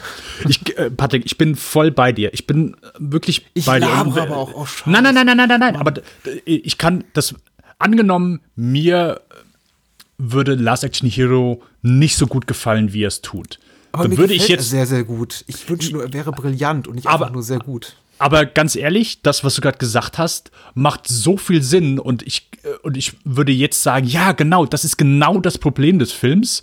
Und äh, ich kann mir auch vorstellen, dass das ein sehr guter Film ist, dass du die Parodie einfach konkreter machst. Dass du einfach nicht sagst, okay, gut, wir packen hier alles rein und klar, der, der würde einfach, dieser Charakter würde in diesem fiktiven Film nicht mehr eine Cartoon-Katze, es würde gar keine Cartoon-Katze geben. Hm. Ähm, aber dass du einfach, wenn du jetzt sagst, okay, wir nehmen Kommando, das als Film und dass, dass diese Parodie dieses Films einfach etwas konkreter wird. Weil es ist ja schon eher so, äh, so die, die, die Zeichentrickversion eines, äh, eines Actionfilms. Es, ja, klar. Also zumindest das, also nicht nur wegen der Klonkatze, aber einfach so allgemein her, auch vom, vom Ton und vom, vom Gang und dass dann einfach auch hier groß die Happy Metal Musik läuft und so weiter. Äh, oh ja, die Musik, oh mein Gott. Ähm, ja, sehr schöner ACDC-Song, wurde, glaube ich, sogar extra für den Film äh, produziert. Oder zumindest mhm. haben sie es dann den Release auf jeden Fall für den Film ausgebracht. Und deswegen finde ich das, nein, nein, nein, ich finde das wirklich eine sehr äh, akute äh, Beobachtung und auch wirklich sehr passend, weswegen vielleicht vielen dieser Film dann nicht so gut gefällt und wirklich sagen, hey, das ist mir einfach zu bunt oder zu wahllos, dass mir wirklich das hier mhm. einfach alles reingeschmissen wird und einfach nur, ja, die Parodie nicht so konkret wird, sondern eher etwas wahllos wirkt. Und das kann ich sehr gut nachvollziehen. Ich möchte abschließend sagen, ich mag den Film tatsächlich sehr gerne. Und ich kann mich natürlich auch nicht mal von meiner sehr, sehr guten Erinnerung an das damalige Kinoerlebnis freimachen und an die Tatsache, dass ich den Film eben auch als Teenager äh, mehrfach gesehen habe, wenn er mal im Fernsehen lief. Und ich mag den Film einfach sehr, sehr gerne. Ich kann aber auch komplett verstehen. Und ich wollte auch sagen, hier zu der Möglichkeit weiter auszuscheren, thematisch und zu sagen, wir machen jetzt eben nicht nur Actionfilm-Parodie, sondern was anderes. Das macht der Film ja auch am Ende und er begründet das eben auch erzählerisch indem er eben sagt, okay, in dem anderen Kino läuft eben gerade das siebende Siegel von, von Bergmann und da kommt dann Ian McKellen als Tot raus. Und äh, das kann man ja machen. In dem Moment stört es mich dann auch einfach nicht, weil das ist mhm. ja schon so, das ist für mich dann schlüssig, also gefühlt schlüssig. Ich muss darüber nicht mal nachdenken. Ich stelle das nicht in Frage. Aber andere Sachen stelle ich eben schon in Frage, wie zum Beispiel, warum muss äh, Arnie in einem Lawrence Olivia Film mitspielen, um äh, Hamlet spielen, um eine Actionsequenz draus zu machen. Das ergibt keine, keinen Sinn wiederum. Aber egal. Äh, möchte ich äh, geschenkt abgeschlossen. Also, wie gesagt, ich, ich, ich mag ihn sehr gerne. Ich kann mich nicht freimachen von dem Gefühl, was ich eben damit verbinde, nämlich viele schöne auch äh, Erinnerungen an meine Jugend. Ich kann aber komplett verstehen, auch warum Kritiker, kritische Stimmen damals so darauf reagiert haben, wie sie darauf reagiert haben, nämlich den Film abgewatscht haben, weil es schon so ein bisschen in die Richtung geht, glaube ich, dass dessen, was wir heute erleben mit so Pastiche-Filmen oder referenziell, sehr stark referenziellen Filmen, wie Ready Player One oder ich habe letztens über Mank gelesen, was ich lustig finde, so äh, Mank sei das für Enthusiasten des klassischen Hollywood-Kinos, was Ready Player One für die Nerdkultur ist. Nämlich einfach so ein Film, der einfach nur dir Referenz, Referenz, Referenz entgegenschleudert, bis du nach zwei Stunden sagst, boah, ich habe alles kapiert. Ich habe nur die Hälfte kapiert. Ähm, ich, kein Qualitätsurteil über Mank oder irgendeinen anderen Film, den ich jetzt erwähnt habe, aber einfach nur, ich kann verstehen, warum eben erwachsene Menschen, 40, 50-jährige Menschen damals saßen, da saßen 93 im Kino und gesagt haben so, Ja, das ist alles schon ganz schön doof, oder? Das ist schon sehr offensichtlich, ja? Weil Ja. es ist ja wahrscheinlich auch für einen erwachsenen Menschen, der in seinem Leben tausende Filme gesehen hat, alles sehr, sehr offensichtlich. Und platt.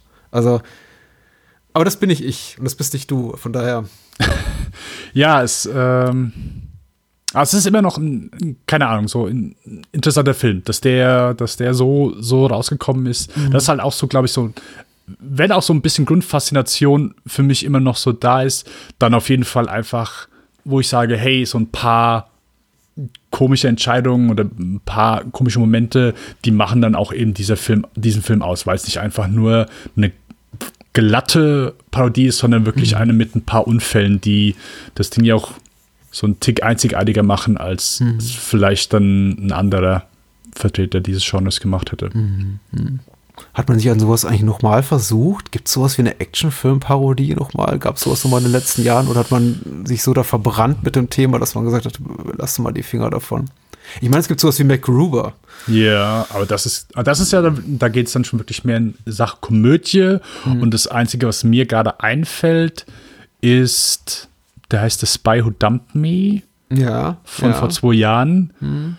Und der ist, also die, als Komödie finde ich, taugt der gar nicht so viel, aber ich war überrascht, wie hart und ich sag mal einigermaßen okay die Action in diesem Film war, weil ich gedacht habe, okay, das ist einfach nur irgendeine Komödie, so wie Spy mit Melissa McCarthy, äh, den ich auch eigentlich ganz amüsant fand.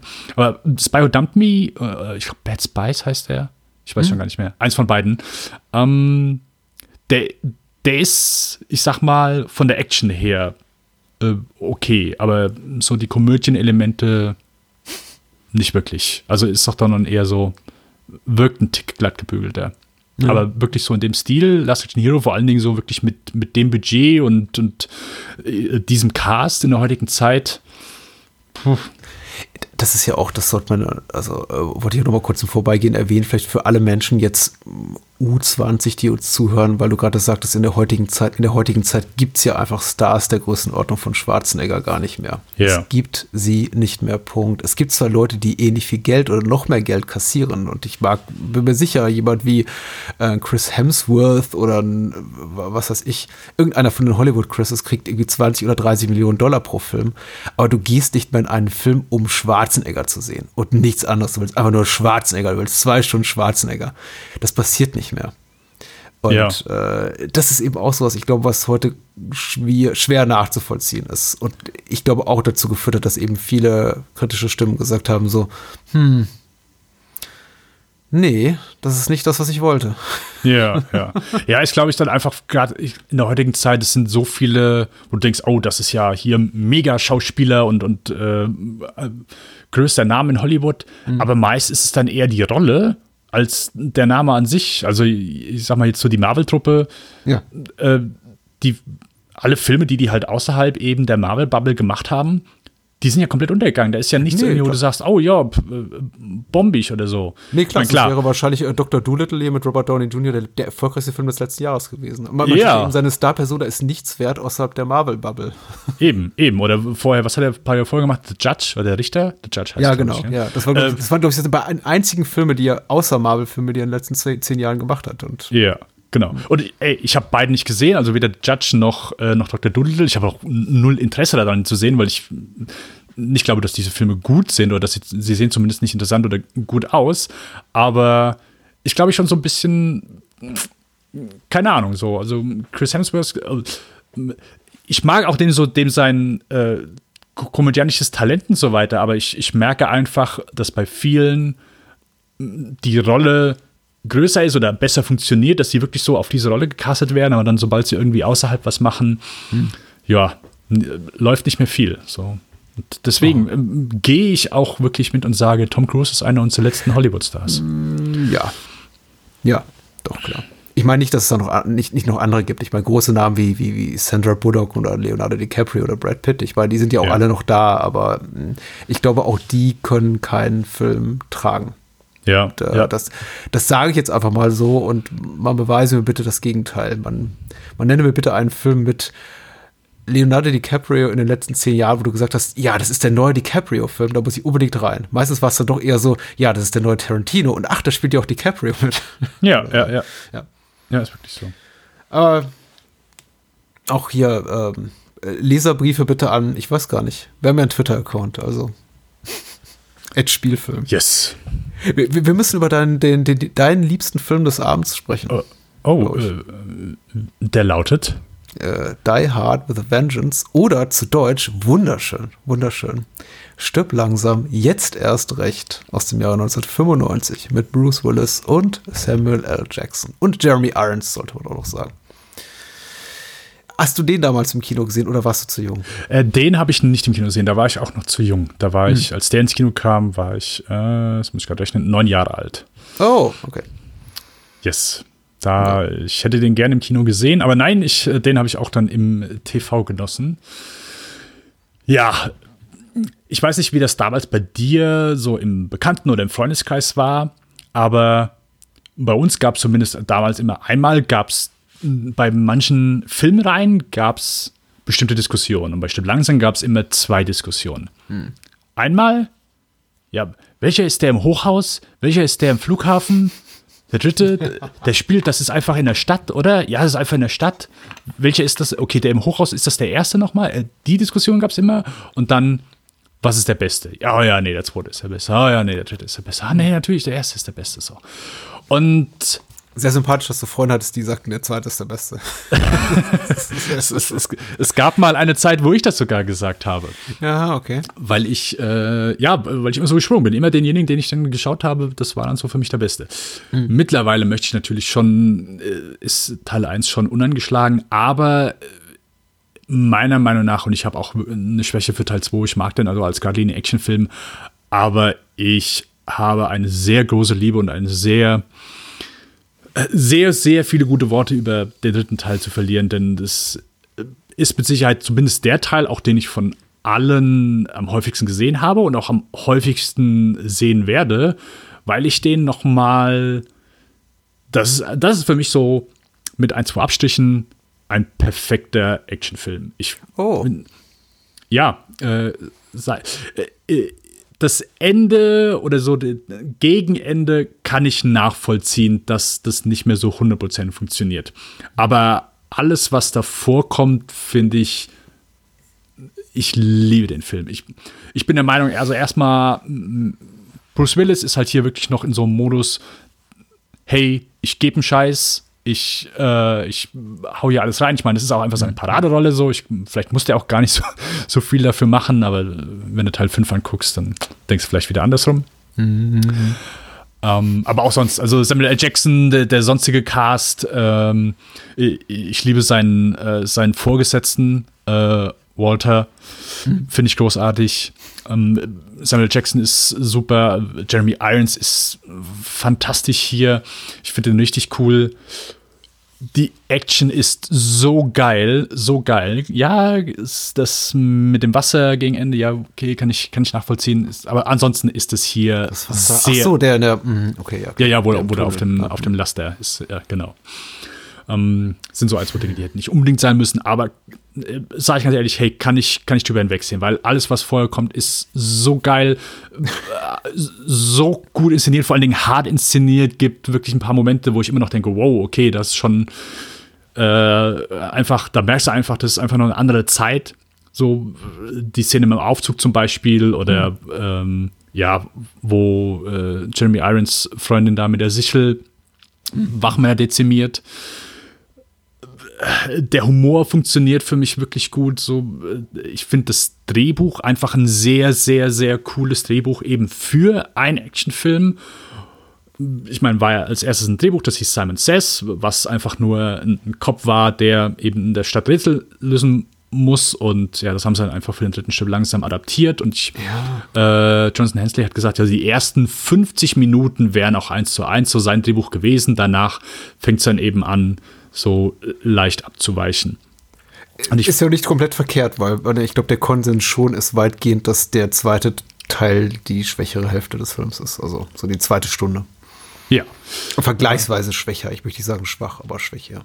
Genau. Und äh, da würde ich zumindest machen. Also ich finde, ab einem gewissen Punkt, ich finde halt wirklich so das, das Finale, das finde ich wirklich komplett schwach. Das ist so komplett antiklimatisch. Also ich, äh, es wirkt halt so wie hinten dran getackert. Wenn du dir, ich weiß nicht, hast du mal das alternative Ende gesehen? Ohne jetzt Habe zu ich, sehr und ja, zu ist lange her. Das ist halt noch weirder. Also äh, Frisch mein Gedächtnis auf, bitte. äh, Bruce Willis äh, sucht, also gegen Ende ist ja dann so die Szene nach, ähm, wo sie von dem Schiff äh, runterspringen, das explodiert und sie gerade so entkommen. Äh, und danach ist in dem alternativen Ende eben, dass Jeremy Irons äh, mit einem davon gekommen ist. Und er sitzt in irgendeinem Café, äh, irgendwo außerhalb von Amerika. Und McLean kommt eben rein, legt, äh, labert erst so ein bisschen mit ihm und legt dann einen äh, Raketenwerfer auf den Tisch und äh, spielt so halb russisch Roulette. Er dreht den immer wieder und, und macht mit ihm so ein Spielchen und irgendwann dreht er ihn halt so und äh, Jeremy Irons packt halt das Rätsel nicht, drückt äh, auf, auf die Auslösetaste und schießt ihn eben mit einem Raketenwerfer dann vom Tisch. Was? Ja, Oh Gott, ich habe das nicht. Vielleicht habe ich es doch nie gesehen. Das ist ja schrecklich. es ist, ist mit Sicherheit irgendwo auf YouTube auch zu sehen. Oh Gott. Ähm, aber auch das, was du halt so siehst, ist auch irgendwie, es, es, es wirkt halt einfach so hinten dran gepackt. Es ist, Mhm. fühlt sich gar nicht irgendwie so an, als ob es Teil eben des gleichen Films ist, der bis dahin einfach wie aus, ich finde so aus einem Guss wirkt. Ich finde das einfach eine coole Idee, dass, dass äh, Bruce Willis und Samuel Jackson, dass die auf diese Rätseljagd geschickt werden, ähm, aber dass das einfach nur eine Ablenkung ist für eben diesen Heist und äh, oh, ich, ich finde, einzelne Szenen sind einfach so gut. Ähm, von eben wirklich dem sehr, ja, den Opener kannst du, wirst du heute auch aus sehr guten Gründen so nicht mehr in einem Kinofilm unterbringen können. Ähm, aber alles, was danach kommt, ich meine, das Wasserrätsel ist, äh, ist einfach nur eine kleine, kleine beschissene Sache, aber das haben wir bei uns so im Freundesgeist diskutiert. Ja, wie willst du das machen? Wie willst du das machen? Funktioniert das überhaupt so? Und Es funktioniert, aber nicht so, wie das der Film zeigt. ja, das ist richtig. Das, Das hat uns immer verwirrt. verwirrt. Ja. Ähm, genau, und, und äh, ich finde, der Film, ich bin noch nie in New York gewesen in meinem Leben. Ich bin mal einen Monat in Nashville, Tennessee gewesen, aber das ist, glaube ich, nicht vergleichbar. Aber ich glaube, der Film profitiert sehr, dass er nicht irgendwo in, der, in Kanada oder sonst in einer kanadischen Stadt, sondern wirklich in New York gedreht hat. Weil äh, so der Stil, der Look, da kommt einfach schon so ein bisschen so diese, diese volle New Yorker Stadt, die einfach voll mit Verkehr ist und, und die Tatsache, dass McLean und ähm, Sus Carver eben da, da durch müssen. Okay, ja, wie kommen wir da hin? Ja, okay, keine Ahnung, es ist super viel Stau. Ja, okay, wir müssen durch den Central Park rasen. Äh, okay, ja, jetzt, jetzt ist hier Stau. Ja, okay, gut, wir, wir rufen Krankenwagen an, beziehungsweise wir melden irgendwo da einen Unfall und äh, weil das Krankenhaus nah ist, äh, kommt jetzt als erstes da ein Krankenwagen aus der äh, Gegend, dem fahren wir einfach hinterher. Einfach sehr, sehr, sehr viele, sehr coole Ideen für einen Actionfilm. Ich finde, der hat ein so geiles Tempo drauf. Der hat ein so wahnsinns Tempo drauf, der Film. Aber der fühlt sich nie gehetzt. Ähm, sondern es ist immer so, okay, gut, es, es, es, es, es hat so eine gewisse Art von Dringlichkeit eben. Und, äh, boah, hey, der, der Opener, der Opener. Du fängst einfach mit der Musik an, bam, Auto explodiert, Musik hört sofort auf. Schnitt in die Polizeizentrale, wo absolut Chaos ist. War also für mich der beste Opener zu einem Actionfilm aller Zeiten. Einfach Ja, abgesehen von. Jack Carver 4. Jack Slater. Jack Slater, oh Gott. ich, du, ich, äh, ich, ich möchte deinen Enthusiasmus gar nicht nehmen. Ich bin nicht so enthusiastisch. Ich habe, ähm, und in- me- meine Gefühlslage hat sich gar nicht so groß geändert dem Film gegenüber. Die war eigentlich schon immer wohlwollend, aber nie so richtig begeistert. Weil ich, ich finde auch das, was der Anfang macht, die, die erste Hälfte ist blöd gesagt. Ich glaube sogar darüber hinaus ist, ist grandios. Ich finde die, die Opening Credits Spitze. Es gibt, glaube ich, gar keine Opening Credits. Es gibt kein, keine, keine, keine Text, kein Text darüber oder so. Also es gibt einfach nur die, die hier Summer the City spielt auf und dann eben die Explosion. Und es reißt diesen Department Store auf, auseinander und dann gibt es eben Chaos. Und alles ist super. Und dann, wie du schon richtig beschreibst, ist Tempo, Tempo, Tempo. Und das Tempo lässt wirklich auch nicht nach bis, bis kurz vor Schluss. Ähm, das ist erstmal super. Ich, äh, ich finde eben die, die, die ganzen Szenarien unterschiedlich unterhaltsam. Äh, wenn, wenn der Schnitzeljagd-Aspekt so ein bisschen rausfällt aus dem Film, finde ich ihn eben äh, weniger interessant. Äh, Das ähm, der ganze Aspekt mit dem, ja, das ist der Bruder von Hans Gruber, ist finde ich schwierig mittlerweile, auch weil ich einfach Jeremy Irons bei weitem nicht so gut finde wie Alan Rickman und es ist einfach ein schweres Erbe, das er da antreten muss. Und ich mag Jeremy Irons als Schauspieler, aber ich mag ihn nicht in der Rolle und ich mag auch nicht den, den, den deutschen Dialekt, den er, Akzent, den er auflegt im englischsprachigen mhm. Original, das konnte einfach Alan Rickman so viel besser, es wirkte so viel überzeugender. Und wir haben ja auch schon über die Unglaubwürdigkeit der deutschen Schurken oder wie sie Deutsch sprechen im, im Original gesprochen in der letzten Episode, aber ich finde Jeremy Irons fast noch, fast noch schlimmer.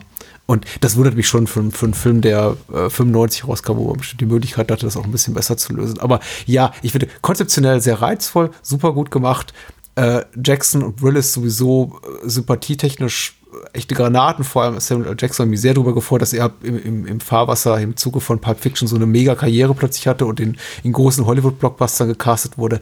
Mittlerweile finde ich eigentlich am coolsten an Die Hard with a Vengeance, mich immer wieder daran zu erinnern, ja, das haben die echt in New York gedreht und nicht irgendwo in L.A., in einem Studio oder in Vancouver oder sonst ja. wo, wo es irgendwie gerade preiswert war, sondern das muss echt teuer sein und echt aufwendig in New York, in Manhattan teilweise Straßenzüge abzusperren für, für sowas, um äh, Verfolgungsjagden zu inszenieren und Explosionen.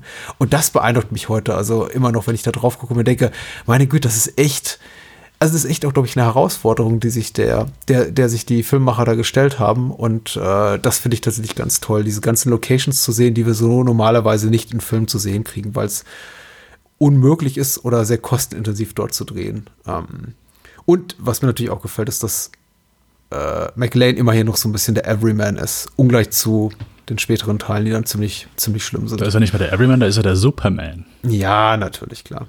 Äh, aber interessant, wie, wie du schon sagst, ich glaube, das ist, ich glaube, bis inklusive Teil 4 wurden die Skripts für Die Hard-Filme nie, für die, nie als Die Hard-Filme konzipiert, sondern tatsächlich immer als eigenständige Thriller und dann hm. hat irgendein schlauer Produzent oder das Studio gesagt, hm, da könnte man doch einen neuen Stück langsam Teil draus machen. Äh, auch eine interessante Entwicklung. Man merkt es im Skript so ein bisschen an, wenn man es weiß, möchte ich behaupten. Also, aber auch das hier geschenkt. Also, das Konzept ist einfach so reizvoll mit dieser Schnitzeljagd. Und, und auch so der Aspekt, ich, ich glaube, es kommt halt einfach hier noch so ein bisschen mehr durch als vielleicht an meinem zweiten. Hm. Und das ist klar, was, was so über die Jahre dann so ein bisschen verloren gegangen ist und was man einfach nicht mehr so häufig sieht. Aber natürlich, was einfach der erste Stück langsam auch so ein bisschen Vorreiter war, hey, so dieser Aspekt des Everymans und dass am Ende der Typ halt einfach fix und fertig ist. So, wenn McLean im ersten Teil, äh, wenn noch äh, hier der eine Bad Guy üblich ist mhm. und, und äh, Gruber und äh, sie Holly bedrohen, der kommt halt um die Ecke und ist halt halb tot. Und das ist auch so ein Aspekt von diesem Film. Ich meine, McLean fängt mit dem Hangover an, der hat mehr Kopfschmerzen. Das habe ich früher immer gemacht. Habe ich jedes Mal, wenn ich irgendwie Kopfschmerzen hatte und ich wollte einfach nur irgendwas gucken, habe ich jedes Mal still langsam drei reingeworfen. Weil ich mich dann so fühle wie McLean. Ja. Ähm, aber die Tatsache einfach, dass er hier durch den Film geht und auch natürlich äh, erneut viel auf die Mütze bekommt und einfach eine Menge durchmacht und, und, und wirklich gegen Ende, also gerade auf, also da auf dem Schiff äh, rumläuft, wo er von dem einen Schergen ähm, so auch komplett zerhauen wird und der, der geht dann da durchs Schiff und du siehst, denkst halt einfach, hier, der Typ ist kurz vorm Zusammenbrechen. So. Ja gut, und, Everyman hin und her, machen wir uns nichts vor, als er da aus ungefähr 10 Meter Höhe auf das äh, auf, ja. auf das Schiff rumstürzt, der wäre tot. Punkt. Äh, der Film wäre vorbei. Äh, ja. Ist okay. Aber äh, ja. Ein, ein sehr tougher Everyman ist er. Das ist richtig, genau. Deswegen, das, also das Everyman geht einfach hier ein bisschen dann so klar ein Tick verloren, eben weil dann ein paar Stunts oder ein paar Aktionen vielleicht etwas zu äh, übertrieben sind. Äh, wir haben es eben ja auch dann schon erwähnt, so der, der Ritt auf, auf dem Laster mit mhm. dem Wasser hinter ihm und er wird dann durch diesen Kanal gespült. Das sind dann klar so Sachen oder eben, wo sie von der Brücke fallen und äh, äh, keine Ahnung, das sind ja nicht irgendwie nur mal drei, vier Meter. Du, du siehst ja einfach, die, die fallen, es müssen ja mindestens 30, 40 Meter sein, was die runterfallen. Das ist. Äh, das ist ja schon so ein Signature-Shot, das von, von McTiernan, dieser, dieser, dieser God's Point of View, also von oben, ne? Menschen fallen in Zeitlupe runter. Das haben wir in Die Hard, das haben wir in Last Action Hero, das haben wir jetzt hier wieder. Und ich finde es interessant tatsächlich, dass es technisch in Die Hard so viel besser ist, also besser gelöst zu sein scheint als hier, weil hier sieht man eben ganz deutlich, dass die vor dem Greenscreen-Hintergrund äh, stehen. Ja.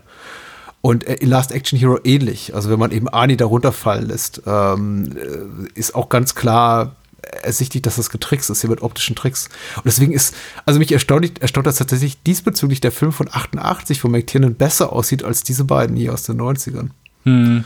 Aber ich finde es schön, dass er eben zu diesem, dass er zu diesem visuellen Motiv zurückkehrt. Das, das macht, finde ich, immer Filmemacher und Filmemacherinnen sehr sympathisch, wo man eben so merkt, ach cool, guck mal, die haben, die haben einfach Lieblingseinstellungen und die machen sie immer wieder.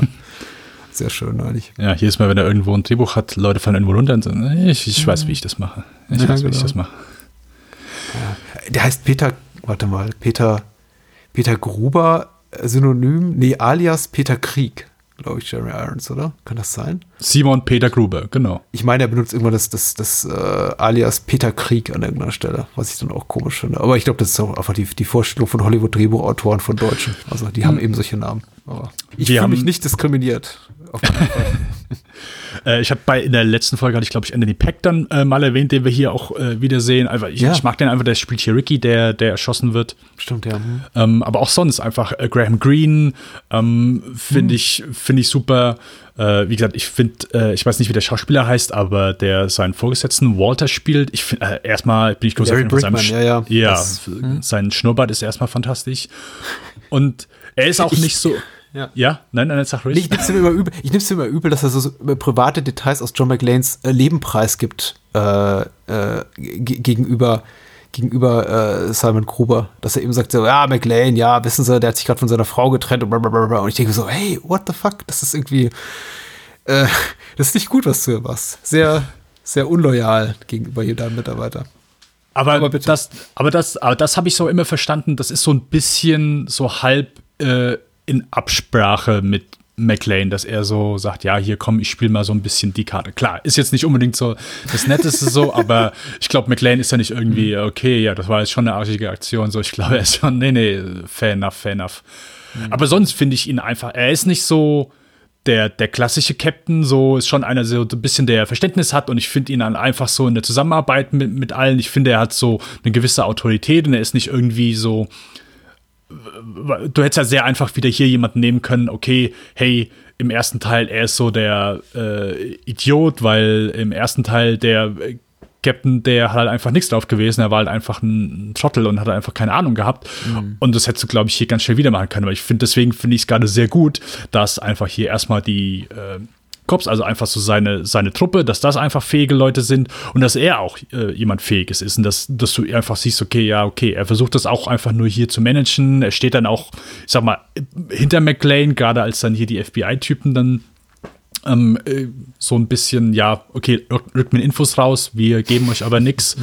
Äh, und dass er trotzdem so hinter McLean steht und auch für, die, für das Weitere einfach, dass er ihm einfach Infos zukommen lässt und bei der Suche eben nach der Bombe in der Schule nicht irgendwie sich als Trottel erweist, sondern dass du nicht irgendwie denkst, oh, okay, was für dumme Aktion, wären doch alle so schlau wie McLean, dann Ja, ja, Äh, würde alles schnell viel, viel schneller gelöst und dann wäre auch alles, nee, nee, nee, das ist nicht so. Und gerade das finde ich so auch, das ist auch so ein Merkmal, was ich wirklich schätze an diesem Film. Das ist mir positiv aufgefallen im Vergleich zum ersten Teil, dass der Film tatsächlich Spannung erzeugt und auch trotzdem Konfliktpotenzial auch innerhalb des Police Departments, trotzdem alle eigentlich sehr kompetent in ihren Jobs gezeichnet werden. Also es gibt keine, inklusive, ich meine, klar werden die, die äh, hier FBI-Agenten ein bisschen runtergeputzt, aber auch an deren kon äh, grundsätzlicher Kompetenz besteht kein Zweifel. Das sind halt nicht solche, solche Deppen wie in Die Hard, die im Grunde ihren Job nicht richtig machen können, einfach nur äh, Feuerwaffen geil sind und irgendwas niederballern wollen und dafür eben am Ende einen, einen mutmaßlich gerechten Tod sterben. Genau, sie, Tod sterben. richtig. Sie sind halt Hier, einfach nur alle, etwas, hier machen alle ihren Job sehr gut, muss man Ja. sagen. Genau, sie sind einfach nur etwas reserviert und selbst als es dann, oh hier, fuck, es ist eine Bombe in der Schule, sagt Mhm. dann auch der eine Typ, hey hier, äh, meine Kinder gehen hier zur Schule, wie kann ich helfen? So halt Mhm. einfach mit ein bisschen mehr Sinn und Verstand dann einfach daran gehen. Und sowas mag ich. Und es ist ja auch null, also es bringt ja auch einfach null Motivation, die einfach dann nochmal mehr als Arschlöcher dastehen zu lassen. So. Und es, genau, erzeugt einfach so etwas mehr Dramatik und, und ein bisschen mehr Dringlichkeit dann allgemein eben für alle eben diese Bombe in Anführungszeichen zu finden. Äh, In Sachen Frauenrollen nicht ganz so stark, der Film, muss man ganz ehrlich sagen. Ja, ich, da habe ja. ich ein bisschen was vermisst. Ich meine, Colleen Camp spielt hier äh, Conny, die boah, wahrscheinlich noch vergleichsweise inkompetenteste von allen äh, Polizisten, aber ich meine, auch die macht ihren Job, aber sie darf eben auch hauptsächlich wirklich glänzen, wenn sie die Kinder da im Arm hält auf dem Schuldach und äh, das ist so auch, ich glaube, das ist die klassische weibliche Nebenrolle, die du in so einen Film reinschreibst. Holly taucht gar nicht auf. Au außer als entfernte Stimme am Telefon. Ich glaube, aber Bonnie Bedelia spielt auch, hat auch nicht mitgewirkt, oder? Nee. Man, man hört sie dann auch nicht. Es ist auch, oh, ich meine, hier, äh, Simon Gruber hat eben auch noch einer, diesen, diesen Weib, ich sag immer der weibliche Henchman, weil ich ihren Namen immer gerne vergesse. Heißt sie Christina? Ihr, ihr Charaktername meinst du? ja. Boah, weiß ich nicht. Ich weiß nur, dass die, die ist eigentlich Sängerin und sie ist die Komponistin von Gilmore Girls. Oh, alles klar. Okay, Ja, okay, aber- okay. Nee, Namen weiß ich gerade auch nicht. nee. Äh, einfach diesbezüglich relativ wenig zu holen, aber na, na gut, ich meine, vielleicht ist es auch einfach nicht die, nicht die Art von Film und 95 hat man sich auch über äh, Diversität und I- Empowerment noch relativ wenig Gedanken gemacht. Dafür Ja. muss man aber auch fairerweise sagen, geht der Film mit dem Thema alltäglicher Rassismus, Alltagsrassismus sehr, sehr gewitzt um. Äh, Vielleicht auch, ich glaube, für einige Leute so, so ein eine Spur zu offensichtlich. Also ich habe einige Kommentare gelesen, die in die Richtung gehen, ja, ist jetzt auch gut so, wenn du zum achten Mal Gag kommt zwischen äh, Unterschiede zwischen Schwarz und Weiß, haben es alle kapiert. Es gibt ab diesen alltäglichen Rassismus, aber ich fand es tatsächlich nachvollziehbar. Ich glaube, dass es so existiert in dieser Form, so oder so ähnlich. Ich weiß nicht, ob der unbedingt in, in New York so existiert, zumindest in den zentralen Bezirken. Keine Ahnung. Aber ich konnte zum Beispiel sehr gut nachvollziehen, in was für einer Situation sich Samuel L. Jackson als Zeus Carver da äh, äh, wenn er einem weißen jungen Cop in einem äh, U-Bahn-Schacht begegnet. Nämlich in einer ganz, ganz schlechten als schwarzer Mann. Und ähm, das fand ich schon, fand ich schon gut gelöst, ehrlich gesagt. Also der Kommentar, der etwas politische Kommentar da. Ja, auch was, was klar früher halt so komplett über meinen Kopf hinweggegangen ist. Aber klar, einfach sowas zu nehmen und so einfach diese, diese äh, Dynamik bisschen auf den Kopf zu stellen und, und äh, dass Sam Jackson dann da eher so ist derjenige, der eher wettet, als dass man irgendeinen Weißen nimmt. Ähm, auch da gibt es mit Sicherheit Leute, die das vielleicht so etwas problematischer sehen oder so. Aber, Aber ich warum? find's- Warum, warum könnte es problematisch sein? Einfach die Tatsache, weil plötzlich äh, nicht der Weiße der Rassist ist. Das war das, was ich bisher gelesen habe. Ach so, all das, was finde ich äh, Samuel L. Jackson da an diesbezüglichen Spitzen loslässt, ist vollkommen gerechtfertigt. Ehrlich gesagt, ich würde mich genauso beschissen fühlen. Ich meine, was, was, er hat, er hatte irgendwie so einen Sweat, nee, einen Sweatshop, wollte ich sagen. Er hatte irgendwie so einen, so einen kleinen Krämerladen irgendwo in der Ja. Bronx. Und ich glaube, damals war das einfach noch nicht so dieses, dieses coole, durchgentrifizierte Viertel. Ähm, hat offenbar eine relativ schlichte Existenz, schlägt sich irgendwie mehr schlecht als recht durch, hat ständig mit irgendwelchen weißen Arschlöchern zu kämpfen. Du, ich würde, ich wäre genauso drauf wie Sus Carver, wenn ich ein äh, schwarzer Mann mittleren Alters in einer äh, prekären Lebenssituation wäre. Also ich finde, das ist überhaupt nicht rassistisch, was er von sich gibt. Das ist äh, äh, komplett nachvollziehbar im, also und einfach gegeben durch die, durch die Art von Umgebung, in der er aufwächst, in der er lebt. Also. Ja, so ging es mir, so ging's mir auch. Also ich, Ich meine, er trifft auf McLean, der trägt ein Schild mit I hate N-Wort äh, Ja. äh, drauf. Und ich meine, ganz ehrlich, wer, wer, wer, sich so einer Situation, wer so einer Situation entgegentritt und dabei trotzdem doch cool bleibt, der hat wahrscheinlich schon ganz andere Sachen gesehen. Von daher verstehe ich Sus total. Eben, äh, allein die Tatsache, dass er sich dafür entscheidet und sagt, hey, ich gehe da jetzt hin und versuche diesem Mann noch irgendwie zu helfen, aus dieser Situation rauszukommen. Er will ja das irgendwie entschärfen. Äh, Er hätte ja auch einfach sagen können, oh, okay, gut, ich äh, lass das hier jetzt ausspielen. Also wa- was, was für, ich sag mal, es ist ja, er will ja schon einfach so, dass er das einfach nur entschärfen möchte und deswegen, also das, die Kritik fand ich dann auch etwas, also zumindest ist das etwas, was ich auch nie gesehen habe, äh, nicht in Samuel. Jacksons Charakter. Mir ist, mir ist zum ersten Mal aufgefallen, dass, dass Hillary Clinton und Donald Trump genamedroppt werden in dem Film. Yes, yes, yes. Noch was Politisches, dann höre ich auf. Ja, ja, das war's. es ist ja immer so eine Sache, okay, was, was funktioniert im, im, im, äh, im wahren Leben nicht wirklich? Oder wa- was ist so eher so ein bisschen was. Aber das, das sind so manche Sachen, wenn du, also, worauf ich hinaus will, ähm, wenn du das ganze Gold eben aus dieser Federal Reserve Bank Ja. klauen würdest, äh, im Film nutzen die zwölf Laster. Wenn du alles nehmen würdest, also äh, der Produktionsdesigner Jackson Negovia, der hat das rausgefunden, dann bräuchtest du 480 Laster, um Oh. alles rauszuschnappen. Gold ist 480.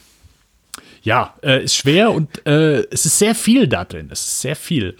Ähm, und das, das sind dann immer so Sachen, wo ich denke, ja, okay, deswegen, es ist so, wenn du es nicht weißt, ist es so vollkommen, e- so, so, ist so vollkommen egal, was quasi im wahren Leben möglich ist. Also, oder wie schnell du einfach Sachen akzeptieren kannst, wenn du es einfach noch nicht weißt. Ja, klar. Das ist wie der, wie, wie der Koffer, in dem 5 Millionen Dollar sind. Also, das ist, ich stelle das nicht in Frage. Wenn der Film gut ist, dann ist es eben ein Koffer, in dem 5 Millionen Dollar drin sind. Ja. Wenn der Film schlecht ist, denke ich mir, nie im Leben passen 5 Millionen Dollar in diese Koffer.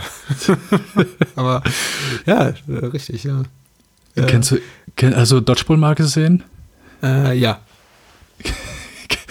Es, äh, ich fand den Film so lala, aber der Gag mit dem Geld in diesem Koffer ist schon immer großartig gewesen. Und auch so das erste Mal, wo ich so dann, äh, ja, ja, sehr gut. Sehr gut. Äh, ich mag es auch wie 90er dieser Film. Es sind so viele Sachen drin, die man heute einfach so nicht mehr machen würde. Ich, also in einem Pre-9-11 New York, dass da einfach ungesicherte Lüftungsschächte sind über der U-Bahn, wo einfach Menschen reinsteigen können. Das ist irgendwie heutzutage so absurd, ihn da irgendwie John McLean zu sehen, wie er dann irgendwie einfach da eine, eine Rost quasi aus dem Boden reißt und auf eine U-Bahn springt. Ich denke, ja, oh, klar, hm, das, äh, das ginge schon zehn Jahre später gar nicht mehr so. Und überhaupt die Rolle, die Mobiltelefone spielen und alle, die ganze Stadt hat diese Radiosendung, das ist irgendwie auch so absurd heutzutage und hat wahrscheinlich jeder äh, Podcasts oder Spotify oder sonst was auf dem Kopf. Und damals irgendwie gibt es so diesen, diesen, diesen Radiomoderator und der, also äh, reicht's, wenn der Terrorist ein paar Radiostationen anruft und plötzlich ist die ganze Stadt in Sorge. Das ist alles so, ja, ich, ja, eine andere Zeit, ich möchte nicht sagen eine bessere Zeit, aber es erinnert, es, ich fühlte mich sehr zurückversetzt in meine Jugend. Das hat mir schon gut gefallen. Also, ich nicht in New York verlebt habe.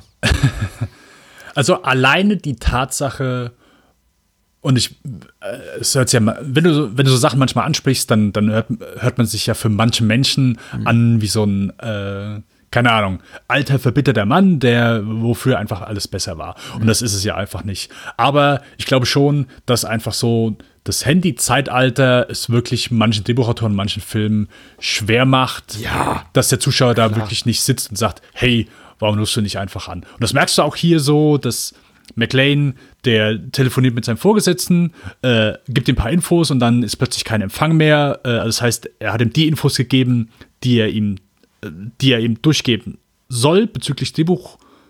Und dann, sobald er so ein paar, Informationen wieder nicht durchgegeben werden sollen, bam, dann ist er halt im Tunnel und hat keinen Empfang mehr. So, dass du so Sachen halt immer noch einbauen, hier auch schon einbauen musst, weil eben das Mobiltelefon in dem Auto drin ist. Dass es einfach so ein paar Kniffe sind, okay, gut, hey, du natürlich, du kannst so viele Sachen umgehen oder vermeiden, indem du einfach nur jemanden anrufst. Ähm, Aber, äh, aber die Tatsache, dass, also deswegen mochte, mag ich auch so den ganzen Plan mit, ähm, von, von Gruber, dass er dann einfach sagt, okay, gut, da ist jetzt das in die Luft gegangen und wir machen jetzt weiter das Spiel und die Polizei darf keinen Funk benutzen, sondern muss öffentliche Telefone benutzen. Und dass dadurch alle die Leitungen überlastet sind und alle dadurch abgelenkt sind, so. Es ist Klar, du könntest wahrscheinlich so diesen ganzen Heist oder Plan schon so ein bisschen auseinandernehmen, dass manche Sachen nicht so 100% funktionieren würden. Aber das ist für mich innerhalb eines Actionfilms vollkommen genügend und auch für mich sehr schön einfach. So diese Ablenkung funktioniert einfach für mich gut. Ich denke, das, es ist, macht für mich in diesem Actionfilm-Universum von Stück langsam 3 Sinn und ist für mich wirklich Genugtuung genug, dass ich sage, hey, das ist ein Bad Guy, der hat einen einigermaßen soliden Plan. Das ist jetzt nicht irgendwie, keine Ahnung, das ist jetzt nicht Danny Ocean, aber für mich auf jeden Fall Der Plan, genügend. der Plan ist okay. Also ich glaube, dadurch, dass eben einfach lange Zeit diese Konfusion herrscht und wir auch nicht aller Details dieses Plans äh, ge- gewahr werden und uns auch zu keiner Stelle des Drehbuchs irgendwie der, der Film innehält und oder der Film das Drehbuch innehält und uns einfach äh, Simon Gruber uns seinen Plan erklärt, ist es okay. Wirkt der Plan wahrscheinlich schlauer, als er ist. So schlau ist er nicht. Aber er funktioniert. Ich finde auch im, im, im innerhalb dieses filmischen Mikrokosmos ist er komplett okay ist auch äh, nachvollziehbar, dass eben McLean tatsächlich von selbst irgendwann draufkommen kann mit den Clues, die er hat. Die Clues sind sowieso ganz gut platziert. Also man, äh, es ist schon, es, es riecht schon alles sehr nach äh, hier äh, Tschechows Revolverpistole oder was weiß ich. Also wenn, wenn, hier die Dienstmarke ins Spiel gebracht wird oder diese äh, die Quarter Dollars hier ins Spiel gebracht werden für die für die was ist das für, für die Fähre oder äh, Nee, klar, ich Ja, genau, den- für die Fähre. Übergang beim Zoll oder für die Fähre, genau. Also man weiß schon, ah, okay, die spielen später noch eine Rolle. Das ist jetzt irgendwie einfach ein, ein, ein, ein, ein Story-Element, was später noch zum Tragen kommt. Aber äh, es ist gut. Man, man, man rätselt drüber und muss sich tatsächlich Gedanken machen, was wollen die damit? Vielleicht eine Packung Kippen kaufen? Ah, nein, sie brauchen es, um über die Grenze zu kommen, nach Kanada. Äh, das all, all das hat mir, also finde ich wirklich sehr, sehr gut gelöst. Wie gesagt, für mich verliert sich der Film nur und da, da ist inszenatorisch ist er weitgehend brillant, bis auf die Greenscreen-Sache, aber ich, ich, ich, mir missfällt bis zum heutigen Tag, dass eben der Film einfach was so dieses ganze, diesen ganzen Aspekt, dass das ist ein Held wie du und ich und das ist eben kein muskelbepackter Alleskönner und äh, der, der irgendwie unbeschadet durch jedes Szenario durchläuft, dass das eben immer mehr Brüche erlebt in der zweiten Hälfte und so ein bisschen auch prophetisch ist für das, wohin, sie, wohin sich die äh, Serie später entwickeln sollte. Du hast eben in relativ kurzer Abfolge diesen, diesen Sprung mit dem Auto durch die Brücke, die Brücke runter, was irgendwie so ein Gag ist, so wie, nein, nicht die Brücke runter, ah, McLean! Und dann springen sie eben eine 20 Meter hohe Brücke runter mit dem Auto und landen unbeschadet unten. Und die Sache auf dem Frachter und das Surfen auf dem LKW und Ja. ich, das ist, mh, ist ein bisschen viel einfach. Es ist ein bisschen viel. Ja, ja. Und äh, das hat ver, ver, vergrätzt es mir so ganz klein bisschen. Aber vielleicht auch, weil ich weiß mittlerweile, worauf es hinausläuft. Mhm. Auf die Teile 4 und 5. Und vor allem 5 ist ziemlich unerträglich. Ja, ich hasse Und der den. besteht eben nur aus solchen Szenen.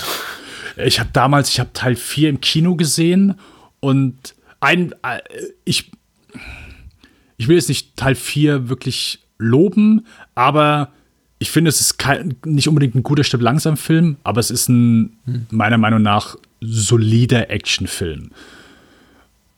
Gegen Ende allerdings, als ich den im Kino gesehen habe, ich habe wirklich, ich habe die Arme verschränkt bei der Szene mit diesem, äh, diesem Kampfjet, Ja. wo ich dachte, okay, hey, es, also das ist jetzt, das geht jetzt aber zu weit. Also das ist jetzt aber übertrieben. Also sowas gab es in den anderen Teilen nicht. Und ich habe kurz danach nochmal Teil 3 gesehen und dann die Szene mit dem Laster kam, oh, okay, gut, also ist jetzt nicht unbedingt so weit entfernt. Ähm, Ja, wir haben, ich meine, wir haben im zweiten Jahr auch der, der, der Moment, in dem äh, McLean sich aus dem Cockpit da raus katapultieren lässt. Also so, so, Oh, so ja, Brüche, ja. Brüche haben wir ja schon früher, aber äh, daher The Vengeance hat eben gleich vier oder fünf davon. Ich habe ja auch vergessen jetzt zu erwähnen, der Moment, in dem er da raus katapultiert wird aus diesem Luft, aus diesem äh, Schacht da und dann in der Wasserfontäne da rauskommt. Ich meine, der fliegt ja auch mal einfach 10, 15 Meter in die Luft und landet unbeschadet auf dem Boden. Die werden eben häufiger, man merkt es eben. da hat mich dann, glaube ich, noch eher gestört, so dieser, nicht Zufall, ich meine, sie klären ja schon vorher ab, wo, wo sie sich ungefähr treffen wollen, ähm, dass sie ungefähr in der gleichen Richtung sind, aber das finde ich, das ist immer noch so das, was mir am äh, da eher aufstößt. Also ich akzeptiere das Surfen, aber das Samuel L. Jackson natürlich dann vorher auch aus dem Stadion rausgegangen ist und genau an der Stelle rauskommt, wo McLean rausgeblasen wird. Klar, die haben vorher gem- ausgemacht, ungefähr, wo sie sich treffen wollen, aber das, dass er dann da genau auch rauskommt, äh, das ist dann schon eher so einer dieser Filmzufälle, die ich gerne mal akzeptiere. Hier denke ich auch, oh, okay, gut, ja, klar, das. Ja, äh, klar, der Film hat schon. Es wird eben vieles sehr übers Knie gebrochen, sehr forciert. Ich meine, die Schule, in der die Bombe ist, ist ausgerechnet die Schule von irgendwie äh, 5000 öffentlichen Schulen in New York, in die Ja- Samuel L. Jacksons, also Zeus Carvers äh, Schützlinge, da gehen die Kleinen. Das ist Ja. so ein Zufall. Es ist, weißt du, an, an, an der Logik von äh, Actionfilmen, an der Schlüssigkeit rumzukritteln, ist echt ganz Ist- schlechter Stil. ja, und ja, ich würde es niemand ja. verdecken, wenn jetzt Menschen abschalten, aber ich habe das ja bereits bei äh, Die, äh, Last Action Hero schon mal angesprochen, was ich meine. Ich glaube, so, solange der Film für mich nachvollziehbar etabliert, dass er be- bestimmten Regeln, die wir so mit unserem Alltagsgeschehen, mit dem alltäglichen Realismus, den wir erleben als 0815-Bürger Bürger außerhalb einer filmischen Realität erleben, wenn, wenn der damit nicht konform geht, also wenn uns ein Film signalisiert, das und das sind die Regeln, nach denen funktioniere ich. In Jack Slater gibt es zum Beispiel Cartoon-Katzen. Ähm, ist das für mich in Ordnung, dann können sie die gerne zeigen. Wenn sie aber sagen, nee, nee, Jack Slater 4 ist eigentlich Phant äh, Phantomkommando 4 und es gibt trotzdem Cartoon-Katzen, dann ist es doof. Und hier ist es eben genauso. Hier machen sie lange Zeit die Everyman-Nummer und gegen Ende wird es eben immer mehr und mehr äh, zu McLean, der, der un, unbezwingbare Übermensch. Und das ist. Ah, ja. Aber, ja, ja, gut. Aber du? wir haben, wir haben immer noch trotzdem gute und harte Action-Szenen. Und wirklich, wir hart, haben hier ein paar sehr schöne Momente. Wir haben die Verfolgungsjagd durch New York, durch den, äh, keine Verfolgungsjagd, aber halt wirklich die, die, die Autofahrt im Taxi äh, durch den Park. Wir haben, äh, wo die U-Bahn-Explosion, Mhm. die, die wirklich sehr gut ist. Wir haben die äh, wirklich sehr, für mich großartige Szene im Fahrstuhl, äh, die auch sehr hart ist, einfach aus auf engem Raum. Ähm, nachher, wir haben noch mal auf der, kurz nachdem sie eben während im Regen äh, wo er Ja. eben aus dem äh, Kanal gespült wird, dann so diese kleine Schießerei auf der, auf der Straße, das Auto überschlägt sich äh, oder er reißt die Kabel raus, dreht das Lenkrad rum und, und ballert raus. Einfach ein paar coole Momente, äh, trotzdem, äh, die, die immer wieder auch reingestreut sind und wo ich sagen würde, hey, da ist immer noch genug drin, gute, gute McTiernan-Action, wo ich deswegen auch mitgehe oder dann natürlich gegen Ende auf, auf dem Schiff, wo man McLean wirklich halt zu Brei geschlagen wird Ja, und, und äh, Oh, Und man merkt eben auch eine stilistische Verbundenheit zum ersten Teil. Äh, Man merkt eben schon, das ist die inszenatorische Handschrift von McTiernan. Er hat ja nicht Ja. die Signature-Shots, sondern das ist Ja. tatsächlich auch so, einfach die ganze Bildkomposition fühlt sich sehr nah nach McTiernan an. Äh, äh, Bruce Willis gibt hier eben auch noch einen Shit, wie du schon vorhin so schön sagtest. Der ist eben nur nicht nur in seiner Karrierephase, in der er sagte, komm, irgendwie überweist mir das Geld und ich guck mal einen Tag vorbei und nudel lustlos meine Rolle runter. Äh, Michael Caine äh, steuert wieder einen tollen Score bei, wie, wie zum ersten. Oh. Bindet hier, ähm, hier, d- wie heißt dieser Song? Äh, Johnny Comes Johnny Comes Marching Home. Äh, einen seinen, seinen Score. Auch sehr schön. Auch sehr cool. Ja, All das fühlt sich wunderbar, richtig organisch an und gut. Das Einzige, was für mich- eben so ein bisschen erzwungen wirkt, ist dieser- Die Gruber Family Connection, die fühlt sich für mich nicht so ganz organisch an. Das ist so ein bisschen. Echt? Ganz ehrlich, ich finde das, ich finde das cool. Ich finde das schön. Das ist für Nee. mich wirklich so. Ich finde das gut, dass man so sagt, hey, das ist so die Connection zum ersten. Ich finde das cool. Ich, mir gefällt das gut. aber ich wollte dich nicht unterbrechen. Eigentlich Nee, wollte ich aber unterbrechen. es, aber. es spricht einfach für mich. Ich sag dir, warum es mir nicht so Okay. gut gefällt. Und ich glaube, ich habe Jahre gebraucht, um drauf zu kommen, weil es einfach Simon Gruber oder Simon Gruber zu einem dümmeren Schurken macht. Und hätte er das nicht gemacht, diese ganze Sache, hätte er McLean nicht involviert, wäre er wahrscheinlich damit davongekommen. Und dadurch, dass er eben diese Rachegelüste hat, diese ganz ordinären Rachegelüste, die, die man eigentlich, glaube ich, jemandem wie ihm, der stark psychopathische Züge trägt, nicht zuschreiben würde. Hätte er es einfach sein gelassen. Hätte einfach gesagt, komm hier, lass John McLean seinen Rausch ausschlafen. Mittlerweile äh, mache ich hier Bombendrohungen gegen Schule und Schulen und fahre mit zwölf, zwölf Kipplastern voll, voll Gold davon. Er wäre damit davongekommen. Aber er wollte Rache. Und das macht alles kaputt. Rache ist nicht gut, Kinder. Rache ist nicht gut. Ja, das ist so. Das ist aber tatsächlich etwas, äh, fairerweise muss ich sagen, ich habe drei, vier Wiedersehen mit dem Film gebraucht, bis ich, bis, bis ich drauf gekommen bin, warum mir das nicht so gut gefällt. Weil ich immer da saß und dachte, hm, ja, warum? Ja. Ach so, ja, hm. Ja, gut, ansonsten wäre das eben kein Stück langsam Film, sondern nur irgendein Film. Also, ansonsten wäre das eben der Film, der den Jonathan Hensley, äh, Simon Says eigentlich geplant hatte. Aber das ist, ach komm. Du hast eben noch mal kurz äh, so äh, Kameraarbeit kurz erwähnt. Äh, mir ist diesmal auch wieder aufgefallen, am Anfang des Films, also du siehst die Polizeistation, also du, du bekommst nie ein Gefühl für die Polizeistation, weil so viel davon in Close-ups passiert. Also ganz viele Situationen, da ist ganz viel Dialoge, alles, was in der Polizeistation stattfindet. Du siehst selten was, irgendwie so diesen ganzen Raum. Du hast eigentlich nur Close-ups. Das ist wirklich, ich habe mir extra hier eine Notiz geschrieben, viele Close-ups, Ausrufezeichen, Ausrufezeichen, Ausrufezeichen.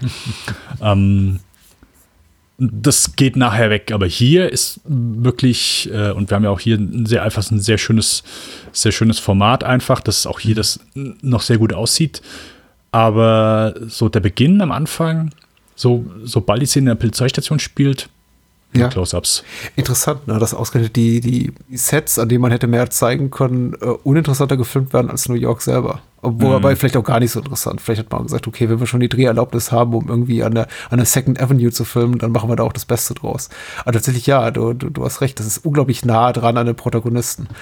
Ähm, was es für mich eben auch gut nachvollziehbar macht. Ich finde, das ist eben auch dramaturgisch sinnvoll, weil dann weißt du, fokussierst du dich auch wirklich auf die vier, fünf Figuren, die wichtig sind, die eben von Colleen Camp und Graham Greene und äh, wie heißt der Brickman da gespielt werden und McLean natürlich auch selber. Du bist sehr nah an den Figuren dran und verlierst so ein bisschen die anderen, die eben nicht so eine wichtige Rolle spielen, die an der Peripherie da rumstehen, so schnell aus dem Blick.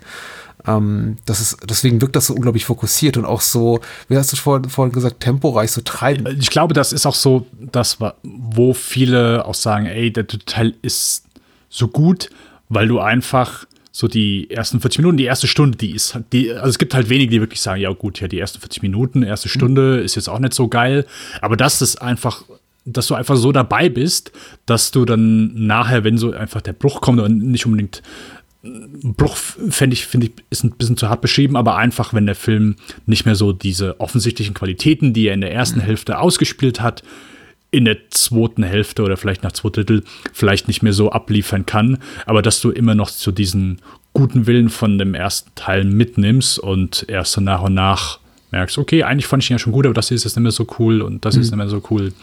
Und äh, wie gesagt, ich muss sagen, ich störe mich wirklich gar nicht so stark. Ich finde den wirklich erst so ab dem Moment, wenn eben das Finale, wenn sie eben da bei dieser kanadischen Grenze hier bei North des Limes, diesem Shop, wenn das erst losgeht, wenn es halt nachts ist, ein McLean sitzt einfach nur, sie sitzt im Helikopter und die Polizei kommt an und kann er steigt aus und, und schießt dann einfach nur ein Kabel kaputt. Keine Ahnung. Hat mir schon immer sauer aufgestoßen. Ich fand das, es war immer komisch, auch McGruber irgendwie, äh, ja, McGruber. äh, Ja. Gruber, Gruber setzt sich einfach dann mit hier so äh, M60-Gewehr auch in Heli rein. Hat auch für mich irgendwie nicht so wirklich zu ihm dann gepasst, dass, dass er das auch wirklich machen Ja, das würde. wollte ich noch fragen. Warum sitzt du denn da drin? Ich hab's auch Ich- nicht verstanden. Äh, keine Ahnung. Habe ich, habe ich, äh, oder warum hau- haut er nicht ab? Nee, dann, dann erst. Also deswegen, so die Rache, äh, sein, sein Plan, dass er da McLean irgendwie ans Leder will, was ja noch nicht mal irgendwie so sein Hauptplan ist, da gehe ich noch mit so während des Films, aber dass er gegen Ende sagt, okay, jetzt ist die Polizei hier, sein Instinkt ist nicht abzuhauen. Er hat einen Helikopter, hey, beste Mittel, um abzuhauen. Nee, äh, er fliegt lieber ein paar Kreise um den Parkplatz, damit er McLean jetzt wirklich äh, killen kann, wo er eigentlich so während des Films demonstriert hat, dass, ja, McLean, hey, dann, äh, er wird ja noch von einem Handlanger äh, gefragt, ja, sollen wir den jetzt umbringen, sollen wir nicht umbringen? Und er sagt ja nicht direkt, ja, ja, weißt du was, bringt den um, Samuel Jackson, ja, können er leben lassen. Wo du eigentlich so merkst, ja, so extrem wichtig ist ihm die Rache halt gar nicht. Ist halt einfach so, wie er es schon zwischendurch sagt, ja, das Leben hat auch seine schönen Seiten. Ähm, Und, und dass er dann am Ende rausfliegt und dann so eine einzige Motivation ist, McLean mit einem Mordsmaschinengewehr umzunieten, ähm, keine Ahnung. Das, aber es ist auch, es fühlt sich halt so wirklich so Ja, angetackert an. Ja, es ist auch, geo ich glaube, eine geografische Unmöglichkeit, glaube ich, ganz ehrlich, in der kurzen Zeit diese Entfernung zu überwinden, die sie da noch auf den letzten Metern überwinden, weil ich glaube, es ist schon einfach zwei, drei, 400 Kilometer von New York City entfernt, wo sie sich da befinden, plötzlich am Ende da an der kanadischen Grenze. Aber pf, ja, es ist, äh, das ist sowieso, also ich, ich, ich gebe ich geb den Film mal so ein bisschen auf, glaube ich, in dem Moment, in dem sie von diesem äh, Frachter runterspringen und diese äh, Explosion da stattfindet in der Größenordnung einer nuklearen Bombe, eines nuklearen Sprengkörpers und äh, die, die sind irgendwie, weiß nicht, zwei Meter entfernt von der Explosion, bevor sie ins Wasser eintauchen und schwimmen an Land und denken und, und, uh, na, das war knapp. Ähm, das erinnert mich eben so ein bisschen leider an die, an die Szene zwei Jahre zuvor, Last Action Hero, in der eben die Polizisten alle von der Explosion fortgerissen werden und äh, Austin O'Brien an Danny sagt, ja, Polizisten alle tot.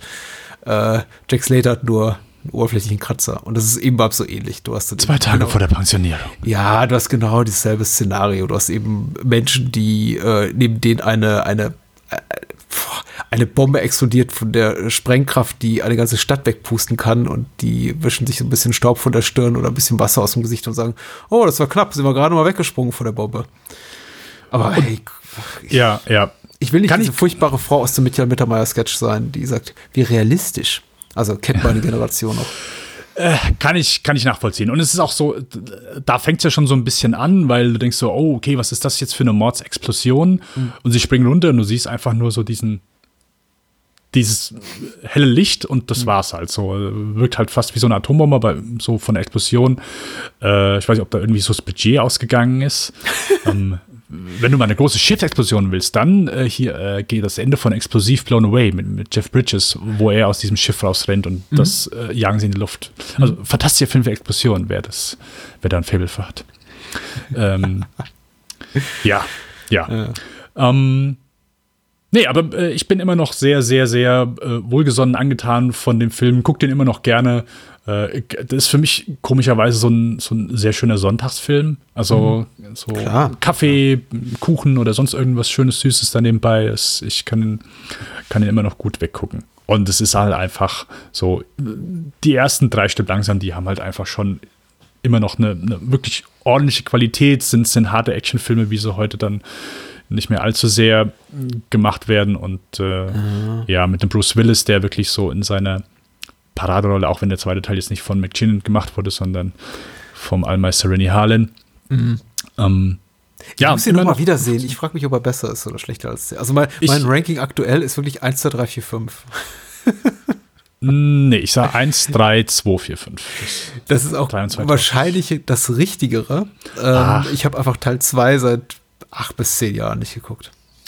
Äh, Der ist gerade bei Netflix und Na, ich habe die doch alle hier. In der Ja, ich, äh, ich auch, aber ich muss vergleichen, weil ich habe noch nicht auf Blu-ray und Hm. ich habe den halt nur auf DVD. Ich glaube, dann ist da vielleicht Netflix die etwas.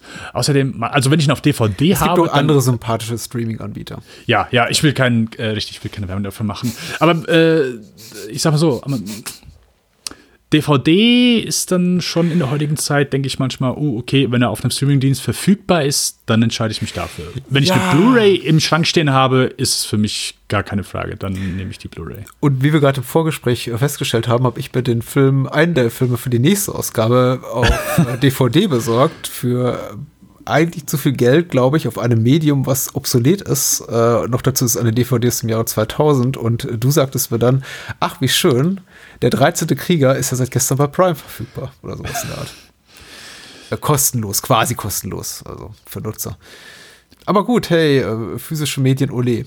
Yes, ich ich habe auch jetzt seit kurzem, ich habe lange auch nichts mehr gekauft, aber ich habe jetzt in, innerhalb von kurzer Zeit, habe ich mir wirklich wieder, ich habe hier beim Criterion Sale, habe ich mir ein paar geholt und auch äh, so nochmal ein, zwei Highlights von äh, den letzten Jahren, wo ich gesagt Ja. habe, weißt du was, ich hole mir nicht mehr so viel, aber dann hatte ich doch nochmal Bock und war in äh, Konsumlaune. Komisch, gell, so in der Weihnachtszeit, dass man dann Ja, so, ich verstehe so das. denkt. Also ich, ich, ich begrenze es nur auf Sachen, die absolut nirgendwo anders verfügbar sind, tatsächlich. Und das sind eben da, klar, diese, wie du schon sagst, so diese, diese, diese Nischenlabels oder die äh, Labels, die ab so Spezialitätenveröffentlichungen haben, wie Sachen wie von Criterion, die einfach wahrscheinlich sobald nicht bei sonst wo aufschlagen werden, kostenlos als Stream. Und die, da, da greife ich dann auch mal zu. Aber wenn es sowas ist jetzt hier wie aktuelle Blockbuster, also ich kann mich nicht dran erinnern, wann ich das letzte Mal gesagt habe, oh, aktueller Blockbuster hat mir gut im Kino gefallen, den hole ich mir jetzt auch mal auf Blu-ray in dem Mediabook für 40 Euro mit einer Soundtrack-CD, die ich niemals hören werde.